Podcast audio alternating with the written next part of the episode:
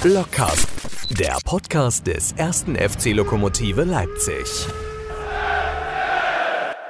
20 Uhr und da ist es wieder soweit. Lockruf und der erste FC Lok Leipzig, das Wunschkonzert, die fünfte Ausgabe und wie jeden Freitag, schräg, Sonntag, die Frage, Marco, bist du an Bord? Ja, Thomas, auch diesmal bin ich mit dabei. Es ist immer wieder herrlich, Freitagabend schnell mindestens ein Kind ins Bett bringen, dann im Arbeitszimmer einschließen, hoffen, dass Thomas Franzke anruft. Ähm, und dann geht's los. Also ich freue mich da mittlerweile drauf wie ein kleines Kind, wenn es endlich Freitag 20 Uhr ist. Und äh, als recht, wenn wir wieder so gute Gäste dabei haben wie, wie heute. Thomas Löwe, der Präsident des ersten FC Lok Leipzig, zu Gast. Und mal, ähm, wir haben einen Fehler zu korrigieren als erstes. Das war aber Marco. Marco, entschuldige dich jetzt bitte offiziell. Ich warte, ich klinge einmal davor, dass alle auch hinhören. Jetzt. Ja, ich muss sagen, bin natürlich kein Geografielehrer. Äh, auch trotzdem ist mir das sehr, sehr peinlich. Bad Dürkheim liegt natürlich in Rheinland-Pfalz. Ich habe gerade nochmal nachgeguckt. Es sind tatsächlich nur 42 Kilometer bis nach Baden-Württemberg, ja, aber trotzdem Rheinland-Pfalz ist und bleibt Rheinland-Pfalz. Ähm, deswegen schon mal jetzt Entschuldigung nach Bad Dürkheim. Wenn man nachher anrufen, werde ich mir bestimmt einiges anhören zu Recht. müssen, aber zu Recht auf jeden Fall. Und dann kannst du schöne Infos zu Bad Dürkheim raussuchen, damit wir da noch eine gute Nummer draußen Und dann kannst du das nur noch gut machen, indem du jetzt, ich klinge, den aktuellen Stand unserer Aktion Leute macht die Bude voll uns verkündest. Ja, der ist äh, enorm angestiegen jetzt über die letzten 24 Stunden. Wir haben jetzt 144.373 Tickets verkauft. Das heißt, es fehlen nur noch 5.227, um dann, ja genau, ja genau, ähm, nee, nicht 5000, warte, jetzt habe ich schon wieder 5000. Jetzt ist er auch noch. Mathelehrer bist du auch nicht, nicht so schlimm. Nee, nee, nee, nee, nee. Ich hatte jetzt kurz überlegt, dieser Glasgow-Rekord ist ja 149.000 und, aber den habe ich jetzt auch nicht mehr auf die Reihe gekriegt. Also, sagen wir, wenn wir noch 6000 Tickets kaufen, dann haben wir den europäischen Rekord für ein Fußballspiel ein, äh, überboten. Und äh, das ist natürlich dann äh, noch mehr Weltklasse, als es ohnehin schon Weltklasse war mit dem 120.000er Rekord. Sehr schön. Knacken. Und an der Stelle nochmal schönen guten Abend, herzlich willkommen, der Präsident des ersten FC Lok Leipzig, Herr Löwe. Ich begrüße Sie recht herzlich. Hallo Thomas, hallo Marco, hallo liebe Lokbuchhörer. Ja, fangen wir an. Die Frage, die ich dir jede Woche stelle, stelle ich dir die Woche nicht. Aber die beantwortet ja eigentlich der äh, Interviewgast nachher. Deswegen frage ich dich, äh, wie war deine Woche so und was gibt's aus deiner Sicht Neues, Berichtenswerten über den äh, 1. FC Leipzig aktuell? Ja, am Mittwoch hatte ich noch äh, zu Alex Vogt gesagt, beim nächsten Wunschkonzert setze ich mal aus. Es äh, gibt jetzt äh, nicht so viel Neues, aber dann nahm die Woche halt wieder Fahrt auf. Also zuerst, äh, Marco, du hast es vorhin gerade angesprochen, für die Aktion, Leute, macht die Bude voll, gehen mir langsam die Superlative aus. Erst heute hat wieder eine, ist heute wieder eine Einzelspende in Höhe von 5000 Euro von einer Dame eingegangen. Also wir erfahren hier so viel Unterstützung, äh, die ich also niemals für möglich gehalten hätte. Ja, dann haben wir heute beziehungsweise am äh, Donnerstag Nachtpost vom DFB bekommen und äh, heute durften wir den sächsischen Ministerpräsidenten zu einem Kurzbesuch im Bruno-Blacher-Stadion empfangen. Und dann gibt es äh, natürlich gefühlt fast täglich neue Tendenzen in den Verbänden. Aber da habt ihr ja heute absolute Startbesetzung mit Wolfgang Wolf und Ulite Mahler.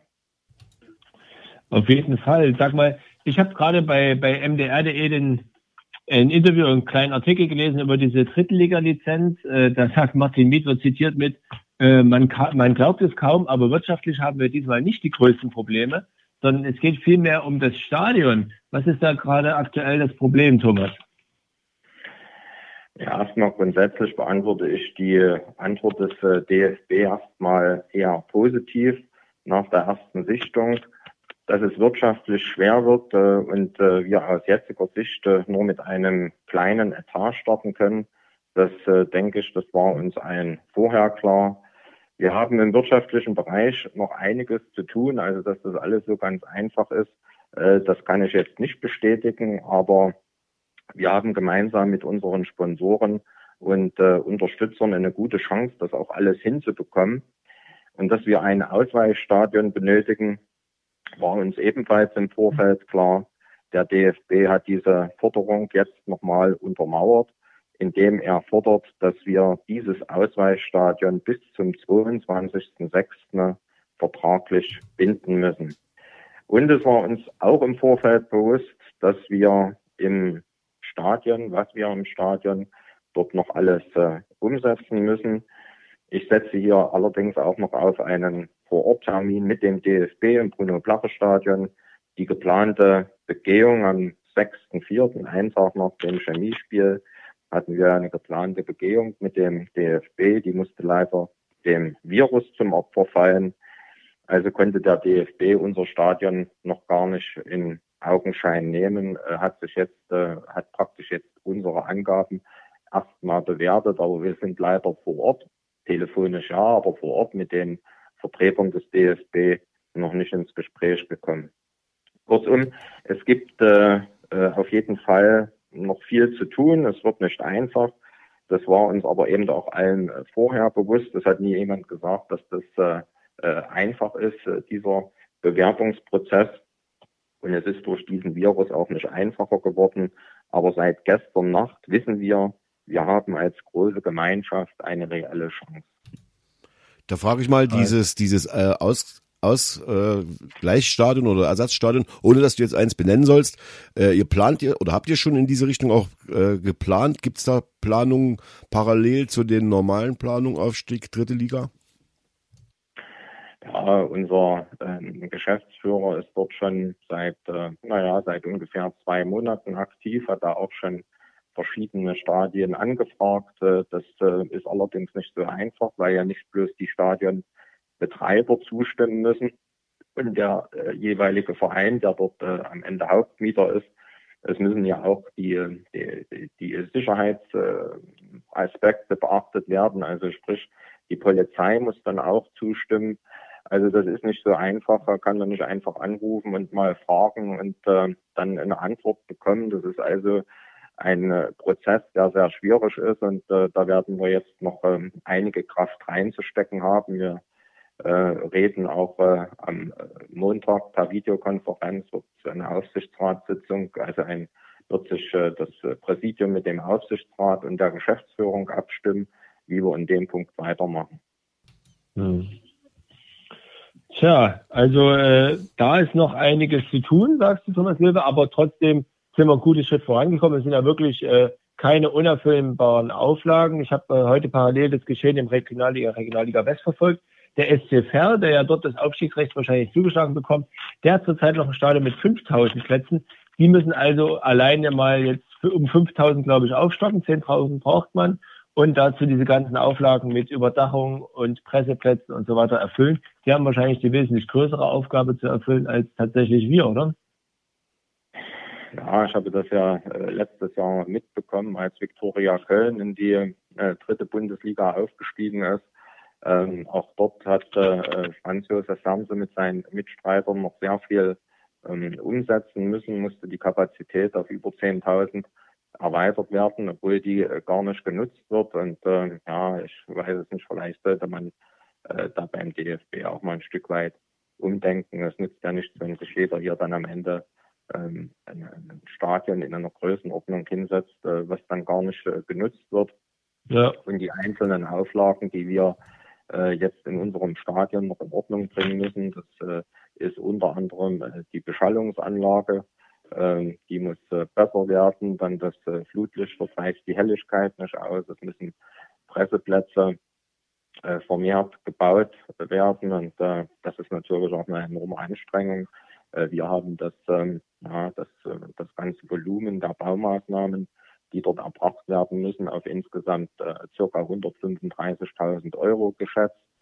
Äh, vor, naja, vor zwei, drei Monaten fand dazu auch eine Baubeiratssitzung statt oder im Rahmen der Baubeiratssitzung äh, wurde da auch äh, von verschiedenen Firmen Hilfe signalisiert, äh, das dann umzusetzen, wenn dieser Maßnahmekatalog vorliegt äh, mit diesen Dingen, die wir dann umsetzen müssen. Und da hatten wir halt auf die äh, Beratung mit dem DFB äh, vor Ort äh, gehofft, um dann so mhm. ja, eben, wie Sie gesagt, diesen Maßnahmenkatalog zu erstellen. Aber dazu ist es nun leider nicht gekommen. Zurzeit äh, reist beim DFB niemand und äh, ich äh, hoffe, dass sich das vielleicht im Mai wieder ein Stück weit ändert und wir mit den Vertretern des DFB äh, vor Ort die Dinge besprechen können. Was meinst du, wann gibt es dazu eine finale Entscheidung seitens des DFB oder seitens des ersten FC Leipzig? Naja, also das Ausweichstadion, das müssen wir auf jeden Fall äh, benennen, egal ob wir die Arbeiten im Bruno-Platter-Stadion bewerkstelligen können oder nicht.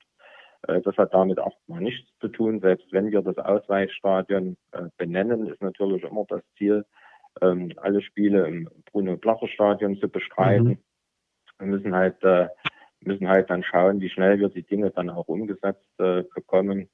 Äh, ja, aber es ist, äh, wir, wir sträuben uns natürlich jetzt äh, äh, Arbeiten äh, unserem Baubeirat oder den einzelnen Firmen, die uns da unterstützen, zuzumuten, wenn wir noch gar nicht wissen, ob wir überhaupt in der dritten Liga dabei sind. Das ist äh, so ein bisschen die Zwickmühle, in der wir da auch stecken. Aber äh, wie gesagt, es hat mir jemand behauptet, äh, dass äh, die Auflagen, äh, die wir umzusetzen haben, einfach sind. Ich glaube, wir haben jetzt in den letzten, gerade seitdem dieser Virus ausgebrochen ist, äh, so viel Gemeinschaft erlebt, so viel Unterstützung erlebt, dass äh, ich mittlerweile da auch optimistisch geworden bin und sage, auch das werden wir hinbekommen. Mhm. Jetzt war der Ministerpräsident heute im Stadion bei uns auf der Tribüne. Ähm, letztes Jahr im Mai war er schon einmal da. Da ging es um die Sanierung der Tribüne. Da gibt es jetzt auch Neuigkeiten, nicht wahr? Ja, also das, das war natürlich eine große Freude äh, für uns, als da am Mittwoch der Anruf aus der Staatskanzlei kam und äh, ja, aus dem geplanten Telefoninterview ein zweistündiger Kurzbesuch im Bruno-Blacher-Stadion äh, mhm. wurde. Es gab ja heute mehrere Themen. Zum einen hatten wir uns äh, natürlich schon beim Land Sachsen für die Fördermittel bedankt, die wir für unseren neuen Kunstrasenplatz bekommen hatten. Heute konnten wir sozusagen dem Chef persönlich äh, danken und ihm dann auch äh, gleich mal unseren Kunstrasenplatz äh, zeigen. Und du hast es angesprochen, dann haben wir noch über den Planungsstand äh, zur Komplettsanierung unserer Holztribüne besprochen. Der Ministerpräsident selbst hatte ja vor ja, bei seinem letzten Besuch äh, im Mai, ich glaube der 14. oder 15. Mai im letzten Jahr ist es gewesen, den Startschuss für die Planungsarbeiten gegeben. Und umso erfreulicher ist, dass äh, unser Tribünenprojekt Fahrt aufnimmt. Der erste Bauabschnitt in Höhe von 315.000 Euro ist äh, bewilligt und die ersten 80.000 Euro für die äh, Tribünensanierung ist jetzt auch schon auf unserem Konto sobald wir dann wissen, wie, ja, wie es hier mit dem Fußball weitergeht, können wir äh, für die Baufirmen einen verlässlichen und äh, belastbaren Terminplan aufstellen und äh, die Arbeiten eben dann auch ausführen. Tja, Thomas, letzte Frage vielleicht, die persönlich an dich gerichtet ist und eine persönliche, nicht als Präsident zu beantwortende Frage sein soll. Wenn du dich jetzt zurücklehnst wo spielt der erste FC Lok Leipzig nächstes Jahr in welcher Liga? Naja, ich hoffe, dass wir in der nächsten Saison, wann auch immer die losgeht, in der dritten Liga spielen. Seit 2015 arbeiten ganz viele Menschen für diese Vision mit wahnsinnig viel Herzblut, Kraft und äh, eben auch sehr, sehr viel Geld. Es ist nun seit 2015 ein langer Hürdenlauf und ich glaube auch ganz fest daran, dass wir als riesengroße Gemeinschaft die letzten zwei bis drei Hürden auch noch überspringen. Wir sind jetzt einfach dran und wir haben es auch verdient. Klare Aussage. Auf jeden Fall. Damit wollen wir dich dann schon entlassen. Es sei denn, Marco, du hast noch eine Frage? Nee, nee, überhaupt nicht, überhaupt nicht, überhaupt nicht.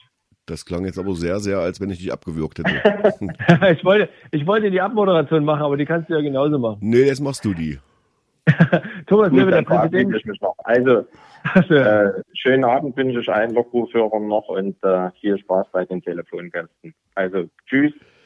Ja, Thomas, das wir hören uns nächste Woche, denke ich, wieder. Sehr gern, ja. Ja, also wie gesagt, selbst wenn man Mittwoch denkt, es gibt nicht viel Neues, dann äh, ähm, kommt dann halt der Donnerstag und der Freitag noch dazu.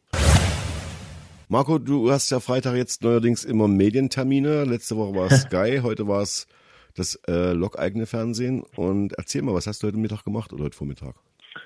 Ja, ich hatte äh, die große Ehre dabei zu sein, wenn der Ministerpräsident äh, Sachsens zu uns kommt und äh, ihn zu interviewen.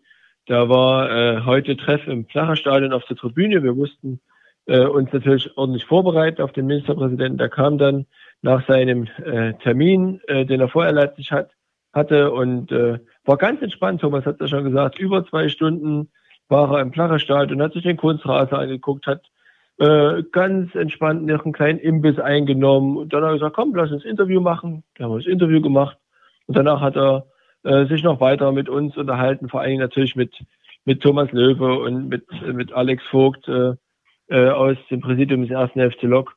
Dann äh, gab es noch eine kleine Runde über den Platz und äh, durch die Geschäftsstelle und dann ist er wieder abgefahren. Ein äh, sehr angenehmer Besuch und muss sagen, wenn ich jetzt nicht gewusst hätte, dass er Ministerpräsident ist, hätte ich gedacht, das ist ein ganz gewöhnlicher Mann. Volksnah kam er rüber. Also wirklich ein meine Stimme hätte er, wenn jetzt Wahlen wären, aber die waren ja erst in Sachsen. Wenn wir das, die Geschichte dazu noch uns mal überlegen, wir haben den angefragt für ein Telefoninterview, haben gedacht, na mal sehen, wie die Staatskanzlei reagiert und ob sie überhaupt reagieren. Und dann war die Reaktion, dass er gesagt hat, ja, können wir machen, da haben wir uns schon gefreut. Und dann hat er gesagt, wisst ihr was, wir machen das nicht am Telefon, ich komme einfach mal in Leipzig bei Lok Leipzig vorbei. Und das ist natürlich ein Grund, da freuen wir uns noch mehr. Ne? Ja, auf jeden Fall. Und äh, man kennt das ja von, von anderen Besuchen, da ist Hektik und wir müssen jetzt schnell hoch und in 20 Minuten fahren wir wieder los. Und das war eben hier sehr angenehm, weil das größte Problem war eigentlich, äh, dass die Hygienevorschriften eingehalten werden, der Mindeststandard, äh, Mindestabstand und so weiter und so fort. Ähm, das waren im Prinzip die größten Probleme. Deine Redakteurin will was sagen, höre ich gerade im Hintergrund. Ja, mein Redakteur, mein kleiner Redakteur. Ach so, ja, das ist. So, ich verabschiede jetzt mal die Kinder ins Bett. Ja, und wir hören uns das Interview an. Und wir hören uns mal den Ministerpräsidenten an. Der hat übrigens auch äh, ein Kind mit dabei. Das werden wir im Interview dann nebenbei auch hören. Also hier der Ministerpräsident des Freistaates Sachsen. Ministerpräsident des Freistaates Sachsen, Michael Kretschmer, zu Gast beim ersten FC Lok auf der altalbigen Tribüne. Eigentlich wollten wir telefonieren und nun sind Sie in echt bei uns auf der Tribüne. Wie kommt das? Ich bin in Leipzig gewesen die ganze Zeit heute schon. Wir haben für die tschechischen Freunde äh, Testkits für Corona hergestellt. Also das Fraunhofer Institut ist hier in Leipzig. Und wir haben es jetzt gerade übergeben. Und da habe ich gedacht, komme ich vorbei. Es ist ein wunderbares Wetter, toller Ort hier. Ich weiß, was Sie als Lok äh, Leipzig äh, leisten in der Jugendarbeit und wie Sie sich engagieren. Das finde ich großartig. Und ich freue mich, dass wir hier zusammen sein können, auch wenn der Mindestabstand mehr als gewahrt ist heute, damit wir uns hier nicht anstecken. So soll es sein. Es ist eine Sache, die die Corona-Krise mit sich bringt. Ich kann mir vorstellen, diese Krise bringt ganz besondere Herausforderungen auch für Sie als Ministerpräsident mit sich. Ja, wir haben halt jetzt ganz andere Aufgaben. Ne? Wir haben uns äh, überlegt, wie können wir bei Investitionen im Sport was tun, wie können wir bei der Sicherheit, Polizei äh, aufbauen, ländliche Räume, Vernetzung mit den großen Städten. Das war so für dieses Jahr, für diese Legislaturperiode das Thema. Jetzt kommt diese Krankheit und wir müssen reagieren. Wir haben als Deutsche, glaube ich, besser gemacht als andere. Wir haben die negativen Beispiele gesehen, was passiert, wenn man das unterschätzt. Gab ja viele, die gesagt haben, ach, ist nur eine Grippe und wird schon weitergehen. Und am Ende sind äh, pro Tag dann hunderte Menschen in Italien oder in New York oder im, im Elsatz gestorben. Wir haben relativ schnell gesagt, stopp. Deutschen haben auch mitgemacht, finde ich toll. Und jetzt äh, geht es darum, wie kann man das organisieren. Also der erste Flächenbrand ist ausgetreten. Wir haben jetzt deutlich weniger Zahlen. Ne? Wir kommen so von 200 bis 300 jeden Tag Neuinfektionen. Jetzt sind wir bei 20, 30. Sehr wenig. Ist das Ergebnis dieser vergangenen vier Wochen Stopp und Innehalten.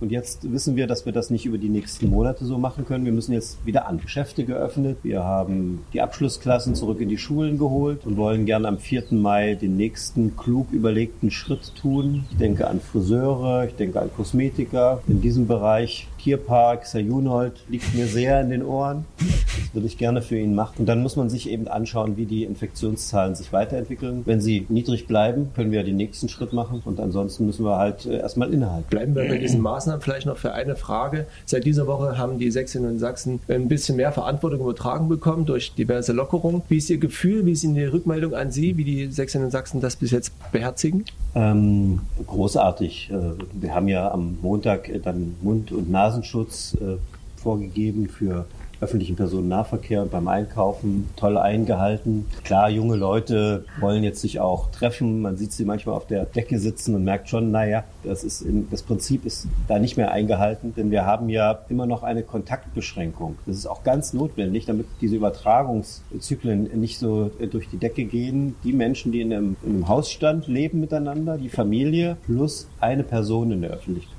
Und das müssen wir auch immer wieder neu äh, betonen und ins Bewusstsein bringen, weil nur dann kann man auch ähm, jetzt noch mehr öffnen. Ne? Wir haben die Geschäfte offen. Ähm, mal schauen. Mehr öffnen. Die Lokfans fragen sich natürlich, wann wird in diesem Stadion mal wieder Fußball gespielt? Mit Zuschauern idealerweise. Ich denke mal, darauf können Sie jetzt keine belastbare Antwort geben, oder? Nein, also das äh, müssen wir uns in Ruhe anschauen. Der Landessportbund war die Woche da. Sehr umsichtige Menschen. Ne? Wir haben jetzt ein Programm gemacht für die Sportvereine, dass wir äh, keinen Sportverein über die Wupper gehen lassen, sie Unterstützung bekommen. Auch die größeren äh, wie Lok, dass man sie über die Zeit äh, bringt. Aber es ist halt immer, wenn viele Menschen zusammen über einen längeren Zeitraum und dann ganz eng äh, zusammen sind. Das ist gefährlich. Ne? Mindestabstand 1,50 Meter mhm. ist der beste Schutz, den wir derzeit haben. Kann wenig passieren. Aber dann, wenn das jetzt ganz eng ist, über eine längere Zeit, dann wird es gefährlich. Sie haben das schon angesprochen, der sächsische Sport äh, liegt Ihnen am Herzen und Sie haben äh, diese Woche auch auf Initiative der Teamsport Initiative Sachsen einen Kabinettsbeschluss gefasst zur Unterstützung des sächsischen Sports. Was können Sie uns dazu sagen? Ja, also Lok Leipzig und äh, die anderen, die da mitgemacht haben, haben das wirklich, wie ich finde, sehr klug ausgearbeitet. Ne? Also für die kleinen Sportvereine bis zu 10.000 Euro, damit niemand äh, zum Insolvenzgericht äh, gehen muss. Für die größeren bis zu 500.000 Euro jetzt Überbrückung. Mhm. Und dann können wir äh, nach hinten raus sehen, äh, wie sich das Ganze entwickelt. Wir wissen ja auch nicht, ob das jetzt äh, einige wenige Monate sind, ob wir ins nächste Jahr reinkommen möglicherweise. Und dann müssen wir sehen, in drei Jahren, wie viel von diesen 500.000 Euro, wenn man den Gesamtbetrag ausschöpft, am Ende erlassen wird. Aber äh, wir wissen die Arbeit zu schätzen, die hier bei Ihnen und bei den anderen geleistet wird. Und dann werden wir das gemeinsam besprechen und klären.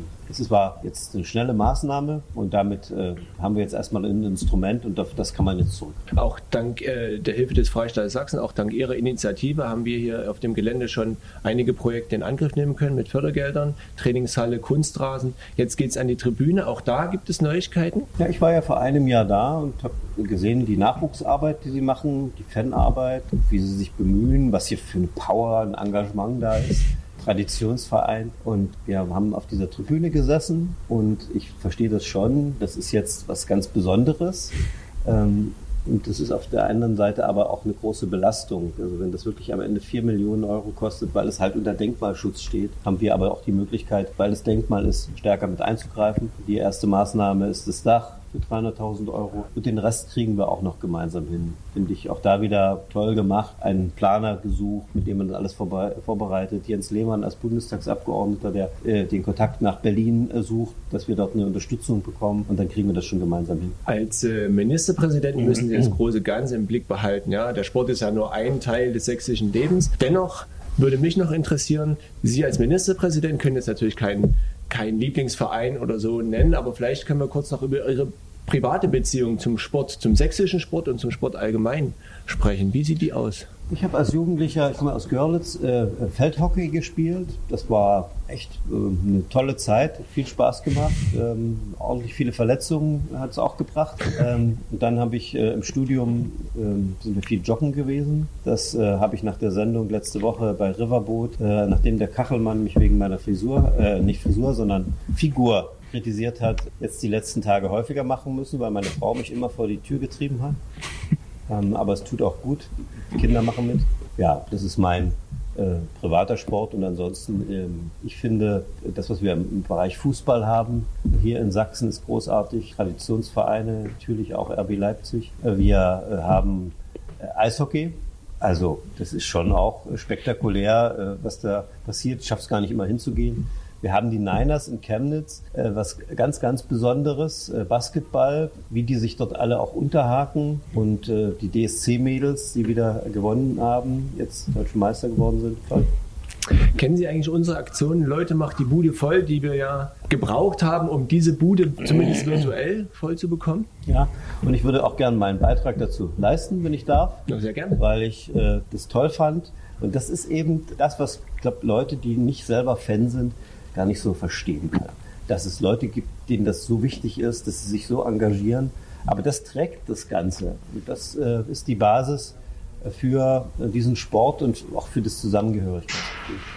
Wenn Sie einen Beitrag leisten wollen, bin ich neugierig. Wie hoch wird denn der sein? Ich habe geguckt, wir haben 50 Euro äh, habe ich mir mitgenommen oder der Alvin hat es gerade geholt. Und das ist mein Beitrag und meine Unterstützung für, für eure Aktion.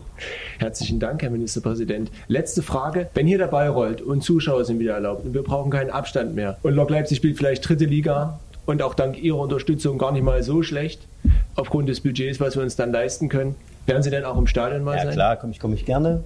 Und am liebsten, wenn, der, wenn die Tribüne fertig ist, äh, weil ich glaube, wenn das am Ende einmal durchsaniert ist, und ich weiß ja, das ist wirklich jetzt auch ein, eine große Last, aber dann ist es ein richtiges Schmuckstück. Und die dritte Liga wünsche ich Ihnen von ganzem Herzen. Wir hatten jetzt äh, bei einem Fußballturnier in, in Dresden, meine Kinder spielen ja auch Fußball, äh, so einen phänomenalen Moment. Lok Leipzig, Jena, Magdeburg, BSC äh, Dynamo Berlin und dann eben diese kleine Mannschaft aus äh, Dresden. Da hat man sich wirklich gefühlt wie früher DDR-Liga. Nein, also Lok gehört äh, dazu und komme gerne.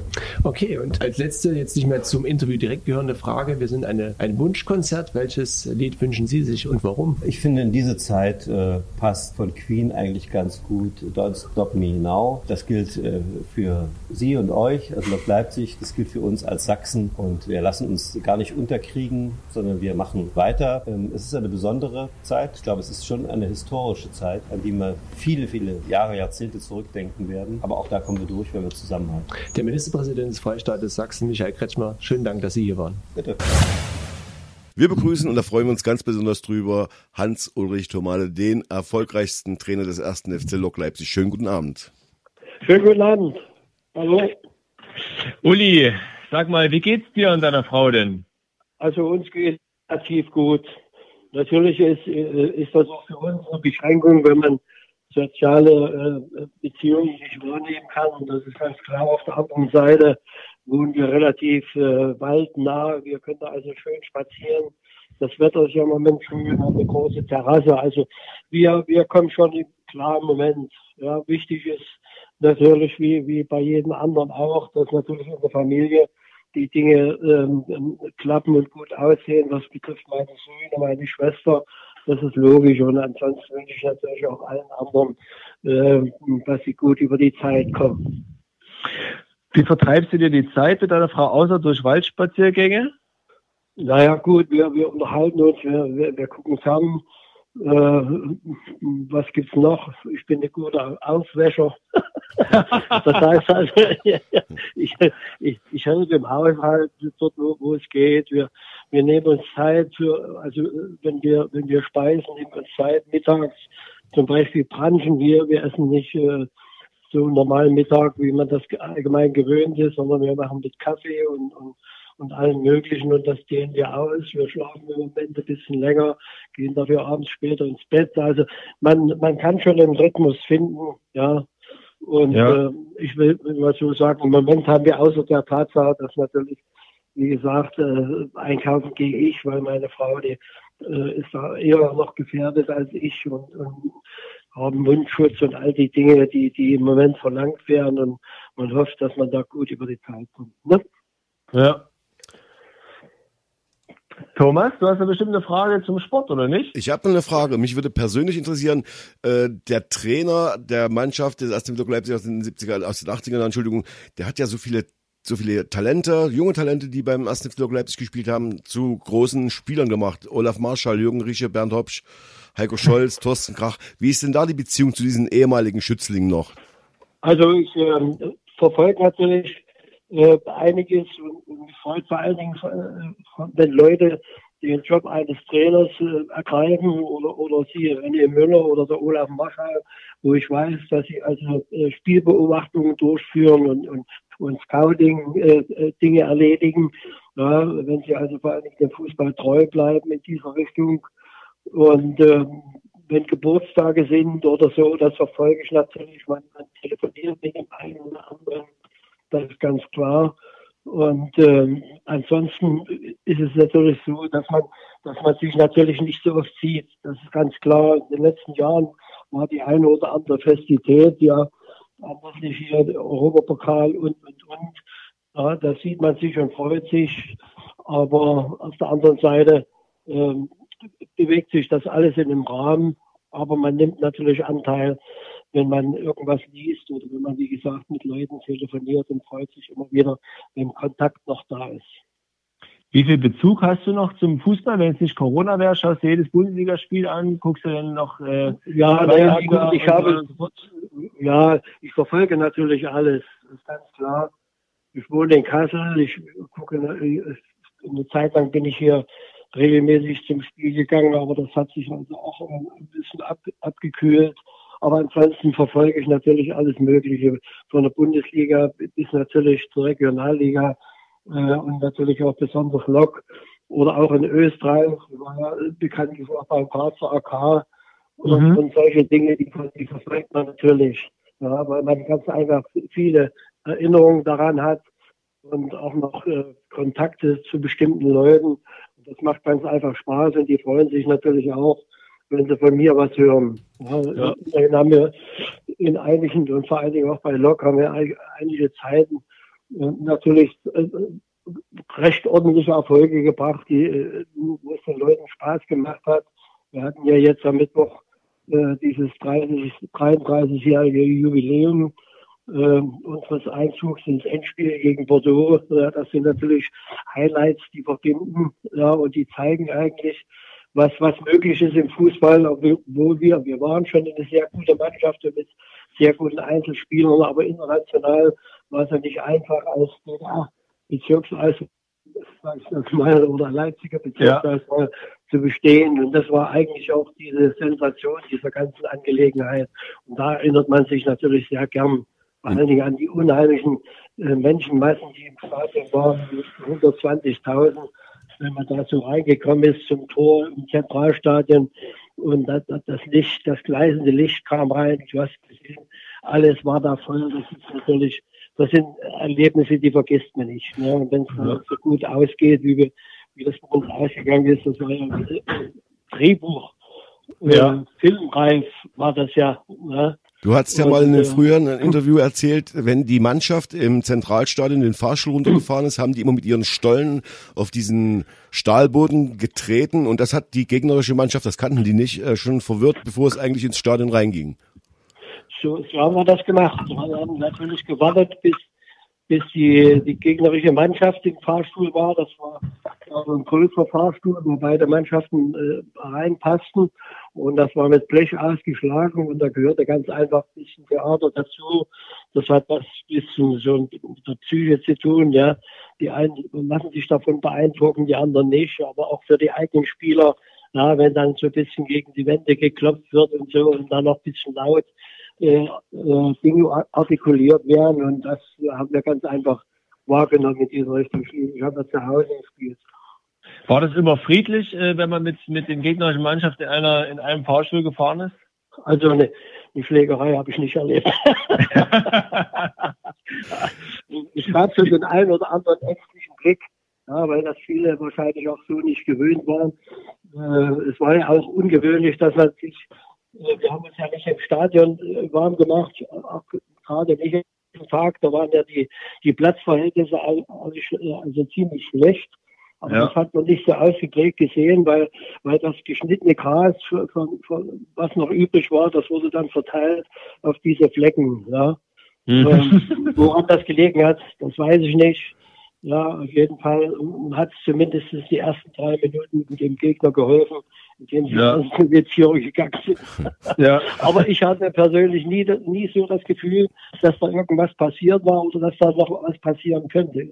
Eigenartig. Man hat manchmal so ein Bauchgefühl, ja. davon überzeugt, dass sie das in irgendeiner Form lösen. Aber bei wo dem ich nochmal ängstlich war, das war die Tatsache, wo der Uwe Zöckler in der Verlängerung den Elfmeter verschossen hat. Und meistens wird man dann noch dafür bestraft, wenn ja. man also seine Möglichkeiten nicht nutzt. Aber Gott sei Dank ist das Gegenteil eingetreten. Aber bei mhm. dem Spiel in Bordeaux gibt es ja von dem französischen Fernsehen ein paar Bilder aus der Kabine, was sehr ungewöhnlich war, dass es damals, oder aus dem Kabinengang in der Halbzeit. Und da macht doch die Mannschaft oder ihr alle einen sehr, sehr angespannten Eindruck. Und dann gibt es die Szene, wo sich Olaf Marschall, glaube ich, zum Einwechseln fertig machen soll. Dann läuft der paar Mal noch rein und raus. War da die Anspannung größer als beim Spiel dann in Leipzig? Ja, natürlich ist ja klar, dass wenn man, wenn man auswärts spielt und unabhängig der Tatsache, dass wir natürlich jede Menge Nationalspieler in unserer Mannschaft hatten, die auch internationale Spiele gewöhnt waren, so war doch äh, so, ein, so ein Halbfinalspiel was Besonderes. Ja, und ja. Äh, die Franzosen, die waren ja auch bestickt mit Nationalspielern. Und äh, ähm, da, da hat man schon einen gewissen Respekt. Aber was wir nie hatten, wir hatten, wir hatten nie Angst. Wir haben also auch nie äh, größere Niederlage einstecken müssen. Die, die höchste war, glaube ich, in Neade, wo wir 2-0 verloren haben. Mhm. Ansonsten haben wir es immer relativ gut aus der Affäre gezogen. Das war auch ein Zeichen dafür, dass wir, äh, dass wir, und dafür habe ich auch sehr viel Wert gelegt, dass wir immer sehr selbstbewusst äh, in die Spiele gegangen sind. Ja. ja. Eine was Frage. waren da deine Tricks, um die, Entschuldigung Thomas, was waren da deine Tricks, um deine Spieler selbstbewusst zu machen? Nicht jeder Spieler ist ja von sich aus selbstbewusst und geht dahin. Andere sind ja eher zurückhaltend, ruhiger und zweifelnder. Wie hast du die alle auf, auf Linie gekriegt gehen? Naja gut, das, das ich meine, ich hatte ja auch innerhalb der Mannschaft Persönlichkeiten, das ist der Frank Baum der, der René Müller und, und, und, die, die natürlich hier auch sich untereinander gestärkt haben. Die andere Seite war nur die, dass ich, wir waren ja meistens einen Tag eher da, dann habe ich mich in der Zeitung informiert, das habe ich mir übersetzen lassen. Ja, und, und da mhm. erlebt man ja auch nette Dinge, wo man, wo man, zum Beispiel nicht Spiel gegen Rapid Wien, da, habe ich also in der Zeitung gelesen, dass also Rapid Wien schon in der nächsten Runde war. Da war dann mhm. schon das erste Spiel gespielt und das habe ich natürlich ausgeschnitten und habe das den Spielern gezeigt, gesagt, guck's mal an, hier, die Ösis, die sind schon weiter. Ja, und wo am Ende, dass sie rausgeflogen sind, obwohl sie eine sehr gute Mannschaft hatten zu dem damaligen Zeitpunkt. Also da gibt's schon, da gibt's schon Sachen, ja, und ich war auch bekannt dafür, dass ich da auch sehr emotional an die ganze Angelegenheit rangegangen bin und, und den Spielern scheint das auch immer gut, gut getan zu haben. Eine ja. Frage hätte ich noch zu dieser Zeit, also Zentralstadion, diese 76, 78. Es gab ja immer wieder so Aussagen in Leipzig, aber auch in der ganzen DDR, dass äh, der erste FC Lok Leipzig und aber auch die DDR-Nationalmannschaft eigentlich ungern im Zentralstadion gespielt haben. Ist das so gewesen?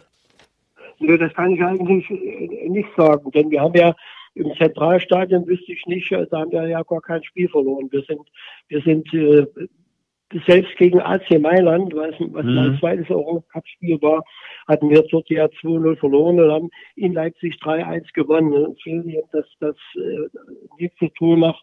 Ja, und wir haben, glaube ich, alle Spiele gewonnen, bis auf äh, Neapel, da glaube ich, das 1-1 mhm. und, und Marseille, glaube ich, 0-0. Auch verloren haben wir nie. Also das kann ich nicht, äh, nicht, nicht äh, bestätigen.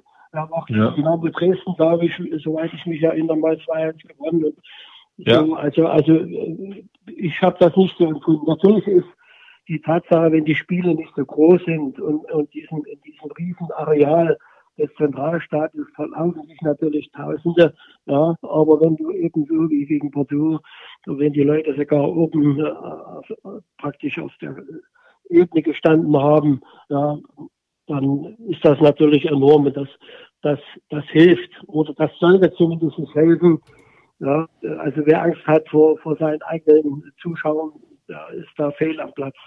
Das, ja. das Spiel und das Interview danach ist ja legendär. Das haben alle schon hundertmal gesehen, wenn nicht tausendmal. Was ich noch nie erfahren habe, ist, was habt ihr oder was hast du nach dem Spiel, als dann alles vorbei waren, die Termine vorbei waren, bist du nach Hause gefahren, hast du deiner Frau gesagt, da bin ich und jetzt kochen wir noch. Nein, nein, nein, nein, nein, nein. Wir, wir haben schon erst, erst haben wir mal Sekt also in der Kabine rumgehen lassen. Ja. Äh, und dann haben wir kurz gesungen, soweit ich mich noch erinnere. Und dann sind wir, sind wir noch in, in, in, in eine Bar gegangen. Das weiß ich auch noch. Ja, mhm. also da war, da gab es überhaupt nichts. Und das war überhaupt mein Prinzip, ja, dass wenn irgendwas geschafft wurde, da, da konnten meine Spieler auch mal eine Zigarre rauchen oder so oder, oder irgendwo mal äh, auf gut Deutsch die Sau rauslassen. Das gehört ganz einfach dazu auch wenn das manche äh, nicht so begreifen von, von den Funktionären, aber da habe ich mir nie, nie was draus gemacht. Das war bei den Pokalsiegen genauso. Ja. In diesem Zusammenhang möchte ich mal sagen, dass das, was für die Spieler, vor allem für die Nationalspieler, immer unheimlich schwierig war. Du hast also so einen großen Erfolg erreicht, dass du ins Endspiel, in europäisches Endspiel kommst. Und dann mussten sie, glaube ich, am nächsten Tag oder, oder übernächsten Tag schon wieder bei der Nationalmannschaft anreisen. Die hatten also überhaupt keine Zeit, mal irgendwo ein bisschen zu genießen. Eben, eben ja. wirklich mal für einen Moment, die, für den emotionalen Moment mal kurzzeitig die Sau rauslassen. Ja, und das gehört ganz einfach dazu. Wir sind Menschen und keine Maschinen und, und äh, diesbezüglich äh, war ich ein Vertreter, wenn, wenn Dienst ist Dienst, ja, und, und, und Schnaps ist Schnaps, obwohl der Schnaps nicht getrunken wurde, aber man konnte eben dann bei Erfolg eben auch mal eine Zigarre rauchen und eben auch mal, aber nur wer wollte. Ne? Ja, logisch. sag mal, sag mal, Uli, du warst damals 42 bei dem Spiel ja. gegen, gegen Bordeaux, 42 Jahre und äh, 120.000 Menschen haben natürlich auch auf dich geschaut, beziehungsweise ja. deine Arbeit bewertet. Du hast es geschafft, diese Mannschaft so vorzubereiten, dass sie bis ins Endspiel kommt. Wovon hast du äh, damals als Trainer geträumt? Das hat ja sicher auch was mit dir gemacht. Du warst sicher auch dann sehr selbstbewusst. Du hast gedacht, Mensch, was ich alles äh, erreichen kann als Trainer. Wovon hast du dann äh, geträumt nach diesem Erfolg für dich persönlich in deiner Laufbahn? Naja gut, da muss man natürlich auch mal meinen Werdegang verfolgen. Ich war ja neun Jahre Trainer, ja, und, und äh, Trainer, dachte zum Beispiel war der Van Gaal man auch erlernen muss. Ja, und ich ja. habe also beim SC Karl Zeiss Jena, beim auch vieles mitbekommen und habe mir natürlich meine eigenen Gedanken gemacht. Ja, ja. Und, so, und dann war, war Wismut Aue, wo ich sage, das war ja auch eine hervorragende Sache und das war für mich so der Einstieg, wo ich hier äh, gemerkt habe, ich kann also auch im Männerbereich, komme ich gut zurecht. Und im Erzgebirge mhm. war das ja nicht ganz einfach.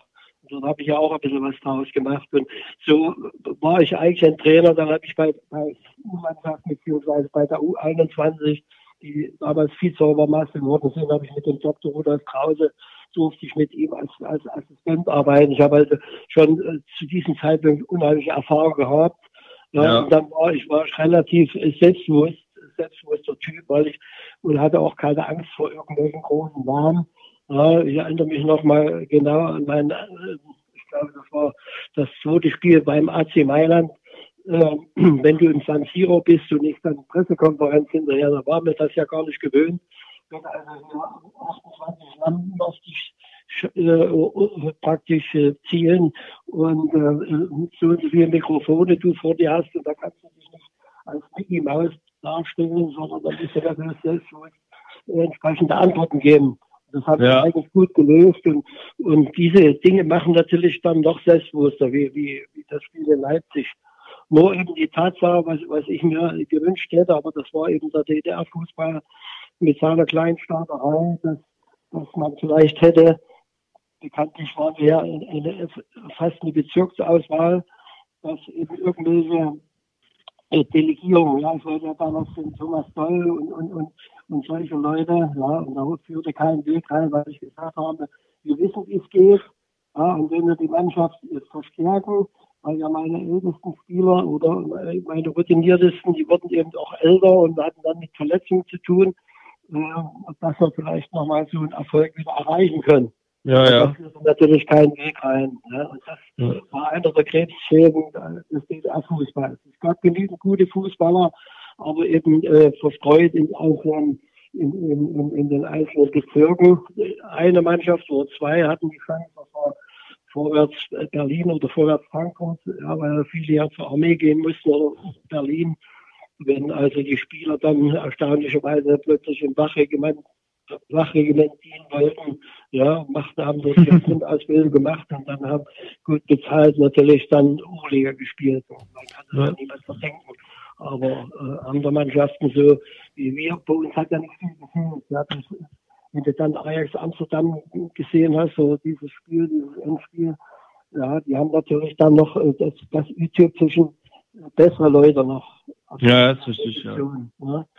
Und, und ich muss mal, Torwart wie wir, aber das stimmt, ja. da, da waren wir deutlich besser besetzt. Aber sag mal, Uli, ich bin mal neugierig. Äh, musst du nebenbei noch Teller abwaschen? Weil manchmal klingt es so, als wenn du das Telefon so äh, einklemmst zwischen Schulter und, und, äh, und Kopf. Nee, Nee, gut. Ist, ja. ist, da, ist da irgendwo, hörst du das nicht so richtig, oder? Ah, es geht schon, es ist halt Kassel und da sind die Berge dazwischen und dann kann es schon mal ein bisschen dünner werden. Aber Marco, du hattest, du hattest doch äh, noch einen Zusammenhang hergestellt zwischen unserem jetzigen Cheftrainer und Sportdirektor, zwischen Wolfgang Wolf und da hattest du noch eine Frage, glaube ich, dazu.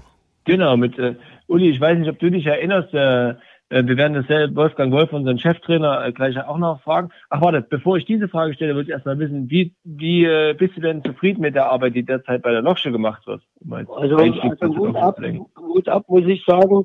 Ja, ich, hatte, äh, ich hätte natürlich dem Heike Scholz das auch gegönnt, weil er ja einen Großteil der Mannschaft zusammengestellt hat. Aber das hat nicht so sein. Aber die Entwicklung, muss ich sagen, verläuft sehr positiv. Und der Wolfgang Wolf ist ja ein erfahrener Trainer, ja, und, und der, wahrscheinlich auch die, die richtigen Knöpfe gefunden hat. Und wenn man das jetzt so sieht, das wäre eben bitter, wenn die Saison nicht zu Ende gespielt wird und Lok als Zweiter vielleicht nicht aufsteigt, ja, wobei man ein Spiel weniger hat, das ist natürlich, ähm, das wäre bitter. Aber ansonsten muss ich sagen, hat er sehr gute Arbeit gemacht, auch hier vom Präsidium her, wenn ich also hier den Thomas Löwe, was, was, was er alles so bewerkstelligt mit seinen Kollegen, das ist schon erstaunlich. Denn ja. wir bewegen uns ja immer noch im, im Bereich, ja, sagen wir, der, der unteren Ebene, wo also noch nicht so viel Geld eine Rolle spielt, aber Geld braucht man natürlich, um, um A, hier äh, gute Bedingungen zu haben und auch den einen oder anderen Spieler an, anzuziehen. Das ist nun mal so. Ja, ja, ja. Das, äh, das ist in der Tat so. Da hat Lok äh, gute Arbeit geleistet. Äh, unser Cheftrainer und Sportdirektor war mal dein Gegner als Trainer. Kannst du dich erinnern, wann das ungefähr gewesen sein könnte? Hast du das ja, parat? Also, also in Statistik bin ich manchmal nicht ganz so gut. Aber du wirst mir das sicher jetzt sagen.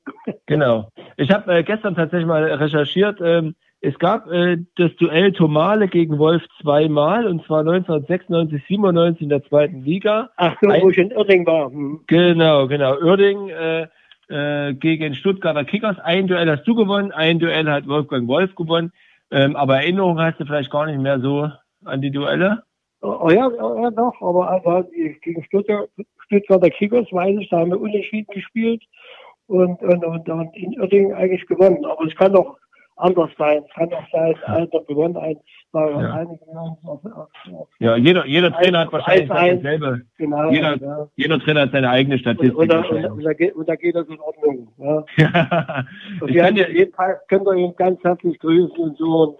Und wenn ich das ja aus der Ferne verfolge, das ist ein gestandener eine gestandene Persönlichkeit, ein gestandener Trainer und, und ich glaube schon, dass er in der Lage ist, mir das für den richtigen Hafen zu führen. Ne? Ja, okay, die Grüße richten wir aus. Uli, vielen Dank. Ähm, wie ist denn dein Musikwunsch? Vielleicht kannst du ihn nochmal erklären. Ja, ähm, ja, ja, gut, ich bin, äh, als ich junger Kerl war, da war aktuell auch, auch in der Deutschen Demokratischen Republik. jedenfalls, jedenfalls bei mir. Und äh, äh, und er hat ja viele gute Lieder gesungen und äh, was, was jetzt auch in diese Zeit reinpasst, das wäre das Lied in the Ghetto. Genau. Ja. Dann werden wir das jetzt spielen. Ja.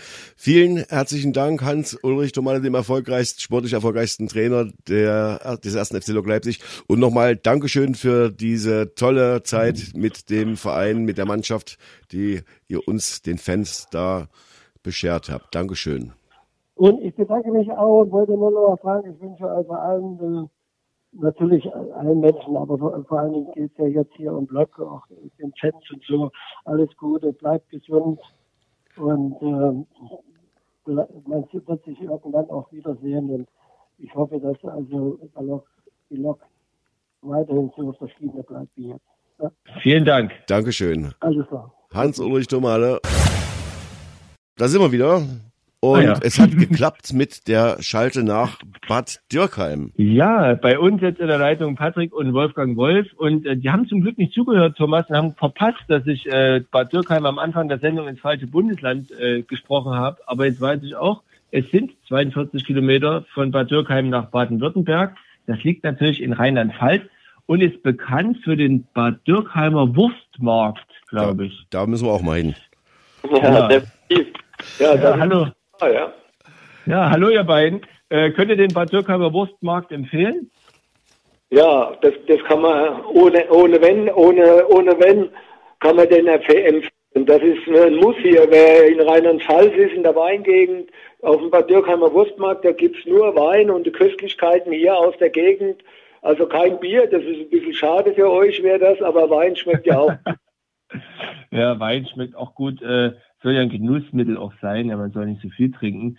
Ähm, äh, Patrick, wie ist denn das eigentlich jetzt mit 31 Jahren wieder zu Hause einzuziehen? Ja, ähm, sehr speziell, sehr ungewohnt. Ja, ich glaube, mittlerweile haben wir uns wieder ein bisschen eingewöhnt, aber am Anfang gab es schon ähm, ja, ordentlich mal Stress. Ähm, aber ich meine, ja, ich bin ja mit meinem Vater auch in Leipzig sehr oft zusammen, also von daher kennen wir es, aber unter einem Dach ist schon speziell, aber es gibt zumindest mal wieder mehr gekochtes Essen, wie wenn ich selbst zu Hause in Leipzig bin. äh, deine Mutter kocht, äh, kocht gewiss ganz gut, denke ich. Und äh, junge Menschen haben ja, also junge, ja, junge Menschen haben ja meistens äh, Appetit.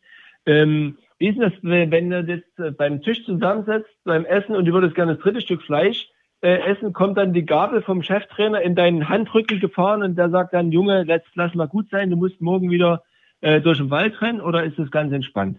Ja, ist eine, eigentlich bei den Dingen ist es entspannt, aber beim Eis sagt man dann schon mal, eine Kugel weniger wäre auch nicht schlecht, aber ja, ak aktuell ähm, ja, wissen wir ja leider nicht genau, wie und wann es wieder weitergeht. Von daher können wir vielleicht sich auch mal was gönnen, aber ja, Jetzt sind ja die Kinder ja. von berühmten Trainern, ob das die Beckenbauers waren oder wer auch immer, so ein bisschen zwiegespalten, was das angeht. Jetzt muss der Junge Fußball spielen, jetzt spielt der Junge Fußball.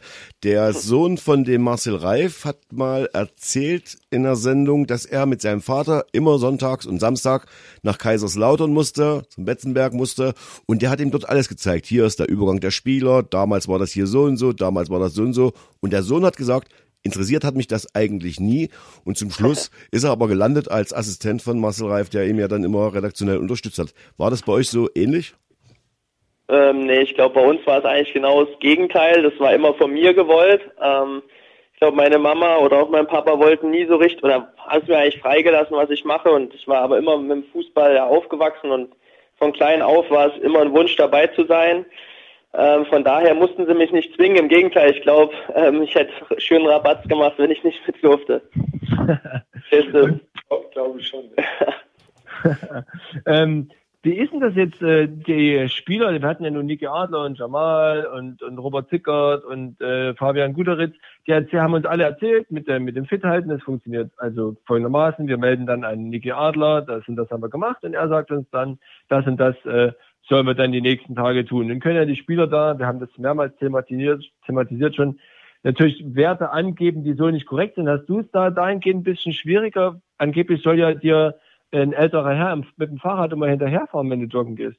Ja, ich habe ähm, sogar zwei Kontrolleure, eigentlich drei, wenn man Niki mitzählt. Oft fährt mich meine Mama auch mit und ähm, dann fahren meine Eltern sozusagen mit dem Fahrrad nebenher, hinterher oder vorne weg und dann ja, muss ich sozusagen Gas geben. Also bescheißen kann ich leider nicht. Aber äh, ja, leider, hm, ja, ich hoffe, dass so schnell wie möglich wieder auf den Platz geht, weil das macht mehr Spaß, als da durch die Weingärten rumzurennen. Ist das ein respektvoller Umgang trotzdem mit deinen Kontrolleuren oder musst du dir da einige Sprüche anhören, wenn du nicht schnell genug rennst? äh, nee, ja, kann mich da nicht beschweren. Ich glaube, das Gute ist, er weiß ja selbst, wie es früher war und ähm, ich meine, wir haben alles noch mit Maß und Ziel und das kriegen wir auch alle hin, diese Läufe. Nichtsdestotrotz gibt es für einen Fußballer, glaube ich, nichts Schlimmeres und ich glaube, er hat, ich glaube eher umgekehrt. Ich glaube eher, dass er sich dann mal ein paar Sprüche von mir anhören muss, weil es nicht einfach so, wenn ich jetzt sage, und dann noch auf dem Fahrrad gelacht wird, ach komm, ist doch nicht mehr so weit und ich dann ja leicht sauer bin, aber gut, da muss ich dann durch. Ja, Gibt es Spielerkollegen in der Kabine, die schon mal zu dir kommen und sagen, Mensch, sag mal, kannst du nicht mal mit deinem Vater reden, dass der mich vielleicht mal auf die Position stellt oder diesen jenes macht? Gibt es sowas? Das gibt es auch. da gibt es bestimmt welche, aber jetzt nicht ähm, so, dass er mich aufstellt oder so, so eigentlich nicht, weil sie auch wissen, dass ich da, da muss ich sagen, da sind die Jungs echt top, aber mit dem Training und so, da gibt es schon immer mal, Mensch, geh mal rein und nicht schon wieder irgendwas. Ich sage, Jungs, da müsst, äh, müsst ihr selbst rein. Also da gibt es schon zwei, drei spezielle Kandidaten, aber die Namen, übrigens die, die Namen willst du jetzt nicht mehr, oder? Warte, jetzt hat der Patrick was gesagt. Äh, Patrick, was hast du jetzt gesagt mit zwei, drei? Was wolltest du sagen? Oder eins, zwei? Von den Kandidaten hattet ihr übrigens auch schon ein, zwei in der Sendung. Also von daher könnt ihr ja ausmalen, wer sich immer so beschwert über die ganzen Dinge. ah ja, dann werden wir jetzt mal eins und eins zusammenzählen, Thomas. Ja, wer das jetzt, äh, wer das jetzt ist. Unser Torwart, glaube ich, war es nicht. Nee, das Torwart gehört nicht. Da haben wir, da haben wir es schon mal reduziert jetzt. Sehr schön. Ja. Sehr schön. Sag mal, Patrick, äh, in der Bildzeitung war diese Woche zu lesen, dass du äh, dein eigenes Geschäft aufgebaut hast namens die Alltagsbegleiter. Ja. Ähm, was muss man darüber wissen? Und äh, meine Frage speziell noch dazu, wird es auch mal eine Filiale in Leipzig geben? Ja, ist eigentlich eine, keine schlechte Idee. Also es ist so, dass der Grundgedanke einfach so kommt, ich bin ja leider nicht mehr ganz der Jüngste und hatte ja, wie ja wahrscheinlich die meisten wissen, letztes Jahr verletzungstechnisch eine scheiß Saison und Ja. dann macht man sich halt auch gerade, weil ich meine, ja, gerade dann Gedanken, meine Eltern haben immer gesagt, Junge, was ist nach dem Fußball? Und dann durch Freunde aus der Familie, der hat äh, vor mehreren Jahren die Alltagsbegleiter in Kaiserslautern eröffnet. Das ist eine Firma, die sozusagen ähm, ja, pflegebedürftigen Menschen helf helfen, ihren Alltag zu meistern, also sprich einkaufen, vielleicht auch den Haushalt, zum Arzt fahren, solche Dinge, die denen über, über eine gewisse Summe eben zusteht, wenn man eine gewisse Pflegestufe hat. Und gerade in der Vorderpfalz eben gab es sowas überhaupt nicht. Und dann, ja, ist durch Zufall ist es entstanden. Im letzten Sommer hat er gefragt, kannst du es dir nicht vorstellen, vielleicht ist in der Vorderpfalz zu eröffnen. Ja, da habe ich ein bisschen mal Probe gearbeitet, mir hat es auch angeguckt, ob das für mich ja, Sinn machen könnte. Und das hat echt super gepasst. Ich meine, durch meinen Opa habe ich auch, glaube ich, schon mal gesagt, war ich natürlich sehr verbunden mit solchen Menschen ähm, von meiner Mama ihrer Seite und ähm, da der auch lange im Rollstuhl war und Mhm. ja, und jetzt leider schneller als erwartet, konstant im Büro und kann das Ja. dann nebenher aufbauen. Also es war immer geplant, das nebenher aufzubauen. Dass es jetzt natürlich so ja, schnell geht. Ähm, erstmal hat natürlich keiner gehofft, aber im Endeffekt kann ich dann wenigstens ja da komplett dabei sein und auch das mit aufbauen komplett. Hm. Äh, bist du auch selber dabei, wenn die Dienstleistungen erbracht werden? Also, oder bist du nur im Büro? Ja, also einen großen Teil mache ich natürlich im Büro. Ähm, aber ich habe jetzt auch schon mal einen Einkauf mitgemacht, schon mal eine Arztfahrt gehabt. Ich meine, aktuell gibt's ja nicht so viele Arztfahrten, die man auch sozusagen machen kann. Aber ich war jetzt schon beim Einkaufen mal dabei, war nicht dabei, sondern habe das übernommen, weil wir natürlich unsere, meine meisten, die Angestellten ja auch ja andere Dinge eben machen. Dann springe ich gern mal, gern mal für solche Sachen ein. Jetzt Ja. hat ja die Bildzeitung geschrieben, dass du gerne über den Sommer hinaus in Leipzig spielen würdest. Die Frage, musst du jetzt in äh, Bad Dürkheim im Wintergarten die Verhandlung führen oder führst du die dann schon mit dem neuen Trainer, den wir ja noch nicht kennen und den uns auch keiner verraten möchte? Das muss man sich dann, muss man dann an die Nebenseite von mir stellen. Also ich habe es ja schon gesagt, es ist, ich meine, ähm, man kriegt ja auch so mit. Ich glaube, wir haben echt eine coole Truppe. Ich fühle mich wohl. Ja, und ich meine, das Geschäft, klar habe ich das eröffnet, aber auch auf Sicht Zukunft. Ja, ähm, und ich würde es gern, ich würde gern noch mal ein Jahr in Leipzig bleiben oder auch länger. Wird man sehen, wie lange meine Knochen noch hinhalten. Aber ich glaube, aktuell ist da so viel in der Schwebe, ähm, dass da irgendwie kein, kein Verein, es hat mit Locker relativ wenig zu tun, kein Verein so richtig planen kann. Ist natürlich für mich oder für uns Spieler nicht gerade zufriedenstellend, aber wir sind ja komplett verständnisvoll, weil wir ja sehen, dass es nicht anders möglich ist. Mhm. Äh, was mich noch interessieren würde, du hast die letzte Saison schon angesprochen. Ähm, ich bin gerade dabei, mir mal die Leistungsdaten bei transfermarkt.de anzugucken, was mich tatsächlich interessiert. Alles lieber. Guck mal, letztes Jahr, was haben wir jetzt, 19, 20, genau, 21 Spiele. Äh, das ist dieses Jahr, genau. Ja, Ähm, und letztes Jahr, hast du es im Kopf, waren es mehr als 15? ja mit Pokal, aber ohne Pokal nicht. Ja, das haben wir hier, genau, mit Pokal sind es genau 15. Was, Ja. hat sich, was hat sich verändert im Gegensatz zum letzten Jahr, dass du jetzt konstanter ähm, mitspielen kannst, äh, verletzungsfreier bist? Hast du irgendwas verändert äh, im Training, in der Ernährung oder irgend sowas? Ja, ich, ich meine, ich habe schon einiges verändert. Also ich habe erstmal komplett, wie, ja, schwierig jetzt immer zu sagen, ob das jetzt ein Heilmittel ist oder nicht, aber bei mir hat es eben geholfen. Also ich habe komplett auf Gluten verzichtet, Hm? äh, trinke gar kein Alkohol mehr. Ja, ähm, wenn dann nur mal in der Sommerpause oder in der Winterpause. Übrigens wird mir das auch noch immer angehangen, mal abends, weil ich selbst hier noch nicht einmal ein Glas Wein mal abends mitgetrunken habe. Ja. Ähm, ja weil- deine Eltern das jetzt alleine austrinken müssen. Das, das, Ja, das ja. oder? Ja, ich Ja. quäl mich da bei der Flasche, ich quäl mich für ihn. Ähm, Ja.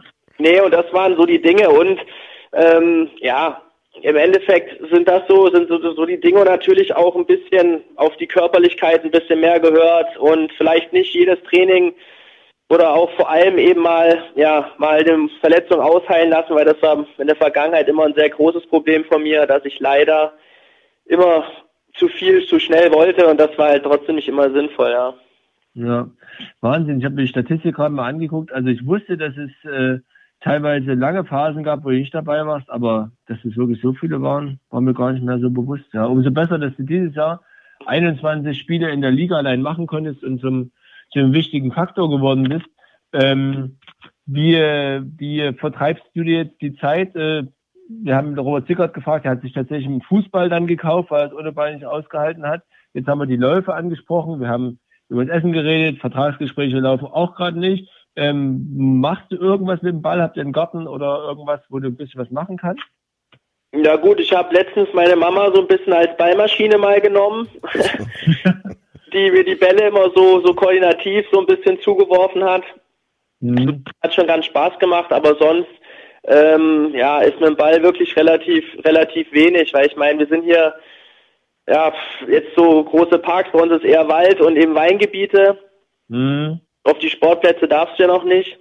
Also von ja. daher ist es mit Ball schwer und äh, ja, es ist wirklich kein Spaß. Also es brennt mhm. so äh, an den Füßen sozusagen. Einfach wieder einen Ball spüren will, aber ja, ist ja leider nicht ganz abzusehen. Ja, leider, leider nicht. Der Ministerpräsident heute hat auch äh, nicht wirklich äh, Zuversicht verbreitet, was übrigens Zuschauer angeht, ja, ab nach dem Sommer. Also so richtig weiß er auch nicht, wie das gehen soll. Ähm, das ist ja dann das Zweite, wenn ihr selbst wenn ihr spielen könnt, Fußball ohne Zuschauer, so wie es gewohnt seid, ja mit vielen Zuschauern, das wird es wahrscheinlich noch nicht so schnell geben. Auch dann das zweite Problem, was wir irgendwie umgehen müssen oder lösen müssen tatsächlich. Alles aktuell sehr schwämmig und schwer vor allem. Ja. Thomas, hast du noch eine Frage an Patrick? Naja, ich würde schon gerne noch wissen, wie das jetzt zu Hause ist, wenn man jetzt äh, so kompakt zu Hause sitzt und dann gibt's ja irgendwann das Gespräch natürlich über Fußball und dann hat der Vater natürlich immer recht, weil er ist ja der erfolgreiche Trainer. Und, und, und wie weit geht dann die Diskussion, bis man sagt, ich weiß zwar, dass ich jetzt recht habe, aber mir gehen die Argumente aus. Gibt es solche Situationen? Oder und gibt es die jetzt in Zeiten von Corona immer öfter? Ja, es, wie gesagt, das hat sich alles ein bisschen gelegt, weil wir jetzt dann doch schon länger zu Hause sind. Die Themen, die Themen gehen dann irgendwann mal aus. ähm, es, aber am Anfang gab es schon, aber darfst du auch nicht vergessen, ein erfolgreicher Trainer ist man auch nur mit einer erfolgreichen Mannschaft und da zähle ich auch dazu. Also, sehr gut, das hat sehr, sehr gut. Ähm, von daher sind wir da, glaube ich, echt ein gutes Team insgesamt. Und aber ja, ist echt so, ne? Unsere, also am Anfang war es wirklich so, da habe ich auch gesagt, ja hier und jetzt in zwei Wochen trainieren wir wieder und nicht so viel laufen und das verliert man doch nicht. Und jetzt auf einmal sind es schon sechs Wochen, glaube oder wann haben wir das letzte Mal? Fünf, fünfeinhalb, sechseinhalb Wochen und ja, irgendwie diskutiert man aktuell nur zu Hause, wenn man, wenn abgebrochen wird, was passiert, äh, spielen wir nochmal, wie können wir dann spielen und so. Und ich meine, ja, das ist eigentlich auch komplett nervenaufreibend, weil irgendwie jeden Tag kommt eine neue Meinung dazu, eine neue Info und eigentlich haben wir ja alle dieselbe Hoffnung, dass wir nächstes Jahr eine Liga höher spielen, egal wie. Aber ja, ja schauen wir mal, der, ob wir das ja, hinbekommen oder ob wir zugelassen werden überhaupt. Im Sendegebiet hier, der MDR, der zeigt immer wieder äh, alte Spiele, Ligaspiele und so weiter und so weiter. Gibt's das bei euch auch? Kannst du mit deinem Vater Spiele sehen von seinen damaligen Mannschaften oder sagst du um Gottes Willen, das muss ich auch noch haben? Und das ist jetzt ein guter Ansatz äh, weil nämlich tatsächlich mein Papa hat noch auf Kassette ja ähm, viele Spiele von sich und da haben wir auch gerade noch heute mal ein paar von ihm angeschaut, aber da wollen wir jetzt nicht drüber reden, ähm, was die Auswertung da war. Da ich habe ich diese, gesagt, ja? ich mir auch ein, zwei Fehler mehr im Spiel erlauben, habe ich gesagt. Das ist alles Quatsch. Wir diskutieren immer darüber, ja, weil er sagt, früher habt ihr nur Standfußball gespielt, kein Tempo, nicht viel gelaufen, kein Pressing und alles. Dann habe ich ihm mal ein paar Kassetten gezeigt von unseren Spielen gegen Real Madrid oder Stuttgart oder Bayern. Ja, da, da haben wir schon Pressing gespielt und haben sind vorne attackiert. Ja, also wir waren schon auch eine dufte Truppe in Kaiserslautern damals. Ja. Es gibt ja diese Retro-Sportschau, ich weiß nicht, ob ihr das äh, bei Dürkheim auch verfolgt habt, wo die so die Partien, die eigentlich an diesem Spieltag äh, im Jahr 2020 stattgefunden hätten, Ähm, dafür sucht man sozusagen Duelle, die es mit diesen Mannschaften schon früher gab. Ich weiß gar nicht, dieses Wochenende vielleicht auch Kaiserslautern mit dabei. Letztes Jahr, äh, letzte Woche gab es Dortmund gegen Berlin aus dem Jahre 1972. Äh, da muss ich auch sagen, also der Fußball hat sich doch ein bisschen geändert. Aber wenn, äh, wenn du, Wolfgang, sagst, das ist gar nicht so, dann glaube ich das natürlich. Nein, das ist nicht so. Das hat sich schon an der Kleidung geändert. Ja, äh, Patrick hat mich noch gesehen, wo die Stutzen auf dem Knöchel waren, keine Schienbeinschoner an. Ja, dann hast du ganz, ganz enge, knappe, knapp geschnittene Hosen an gehabt. Mhm und ganz, ganz weitläufige Trikots. Heute ist ja die Trikots ganz eng geschnitten, die Hosen weit, ja, Stutzen, Schienbeinschone. Da hat sich schon vieles geändert. Natürlich auch von der Athletik, von der Dynamik. Ja, das Spiel ist anders aufgeteilt, das Spielfeld ist anders aufgeteilt. Natürlich sind die Bälle anders. Früher waren es so Betonkugeln. Ja, wenn die sich vollgesaugt hatten mit Wasser, hast du ja eine Gehirnerschütterung bekommen, wenn du in den Kopfball reingegangen bist. Ja, es hat ja. sich viel verändert. Da waren noch die eckigen Torpfosten, heute sind runde ja. Posten. Nur so Kleinigkeiten, ja. Dann konntest du den Ball noch zum Torwart zurückspielen, der konnten aufnehmen, ja. Also das Spiel hat schon, hat sich schon viel verändert, dass es schneller wird, ja, dass das, ja, das mehr, schon, ja. mehr der Ball auf dem Spielfeld war. Und Marco hat ja die Bilder rausgesucht. Das, das Gravierendste, was sich geändert hat, sind natürlich die Frisuren. Das macht auch immer Spaß, Spiele aus den 70er, 80er Jahren zu sehen mit den tollen Frisuren, die teilweise auch aus Beton waren. Ja, warte mal, wir sind ja im Jahre 1996, 97, was ich rausgesucht habe. Wolfgang Wolf mit Haaren, das ist ja schon mal die erste Veränderung. Ähm, blond, blonde Haare, zumindest ist, zumindest ist nicht so. Und eine Mannschaft, wir haben es gerade eben schon im, äh, während die Musik lief schon ausgewertet, also von den Namen her äh, keine schlechte Truppe, damals Aufsteiger in die zweite Liga. Ähm, äh, das war schon Stuttgarter Kickers, ein Team, was man sich angucken konnte. Ja, wir waren als bin ich als Trainer von der, damals war es ja die, die erste Liga, Zweitliga, Oberliga, bin ich von der Oberliga in die zweite Liga aufgestiegen und in dem Jahr danach wäre ich fast gleich durchgestattet in die in die äh, erste Bundesliga. Nur am zweitletzten Spieltag musste ich gegen Wolfsburg gewinnen und dann haben wir natürlich einen Elfmeter verschossen, Pfosten, Latten, haben wir nur 0-0 gespielt und dadurch sind wir nur Vierter geworden. Und in dem Jahr ist Wolfsburg, Mainz und äh, Kaiserslautern aufgestiegen. also Wolfsburg ja. Und Kaiserslautern, ja, und wir waren Vierter. Aber es war, war eine super Zeit und mit vielen Jungs habe ich heute auch noch Kontakt.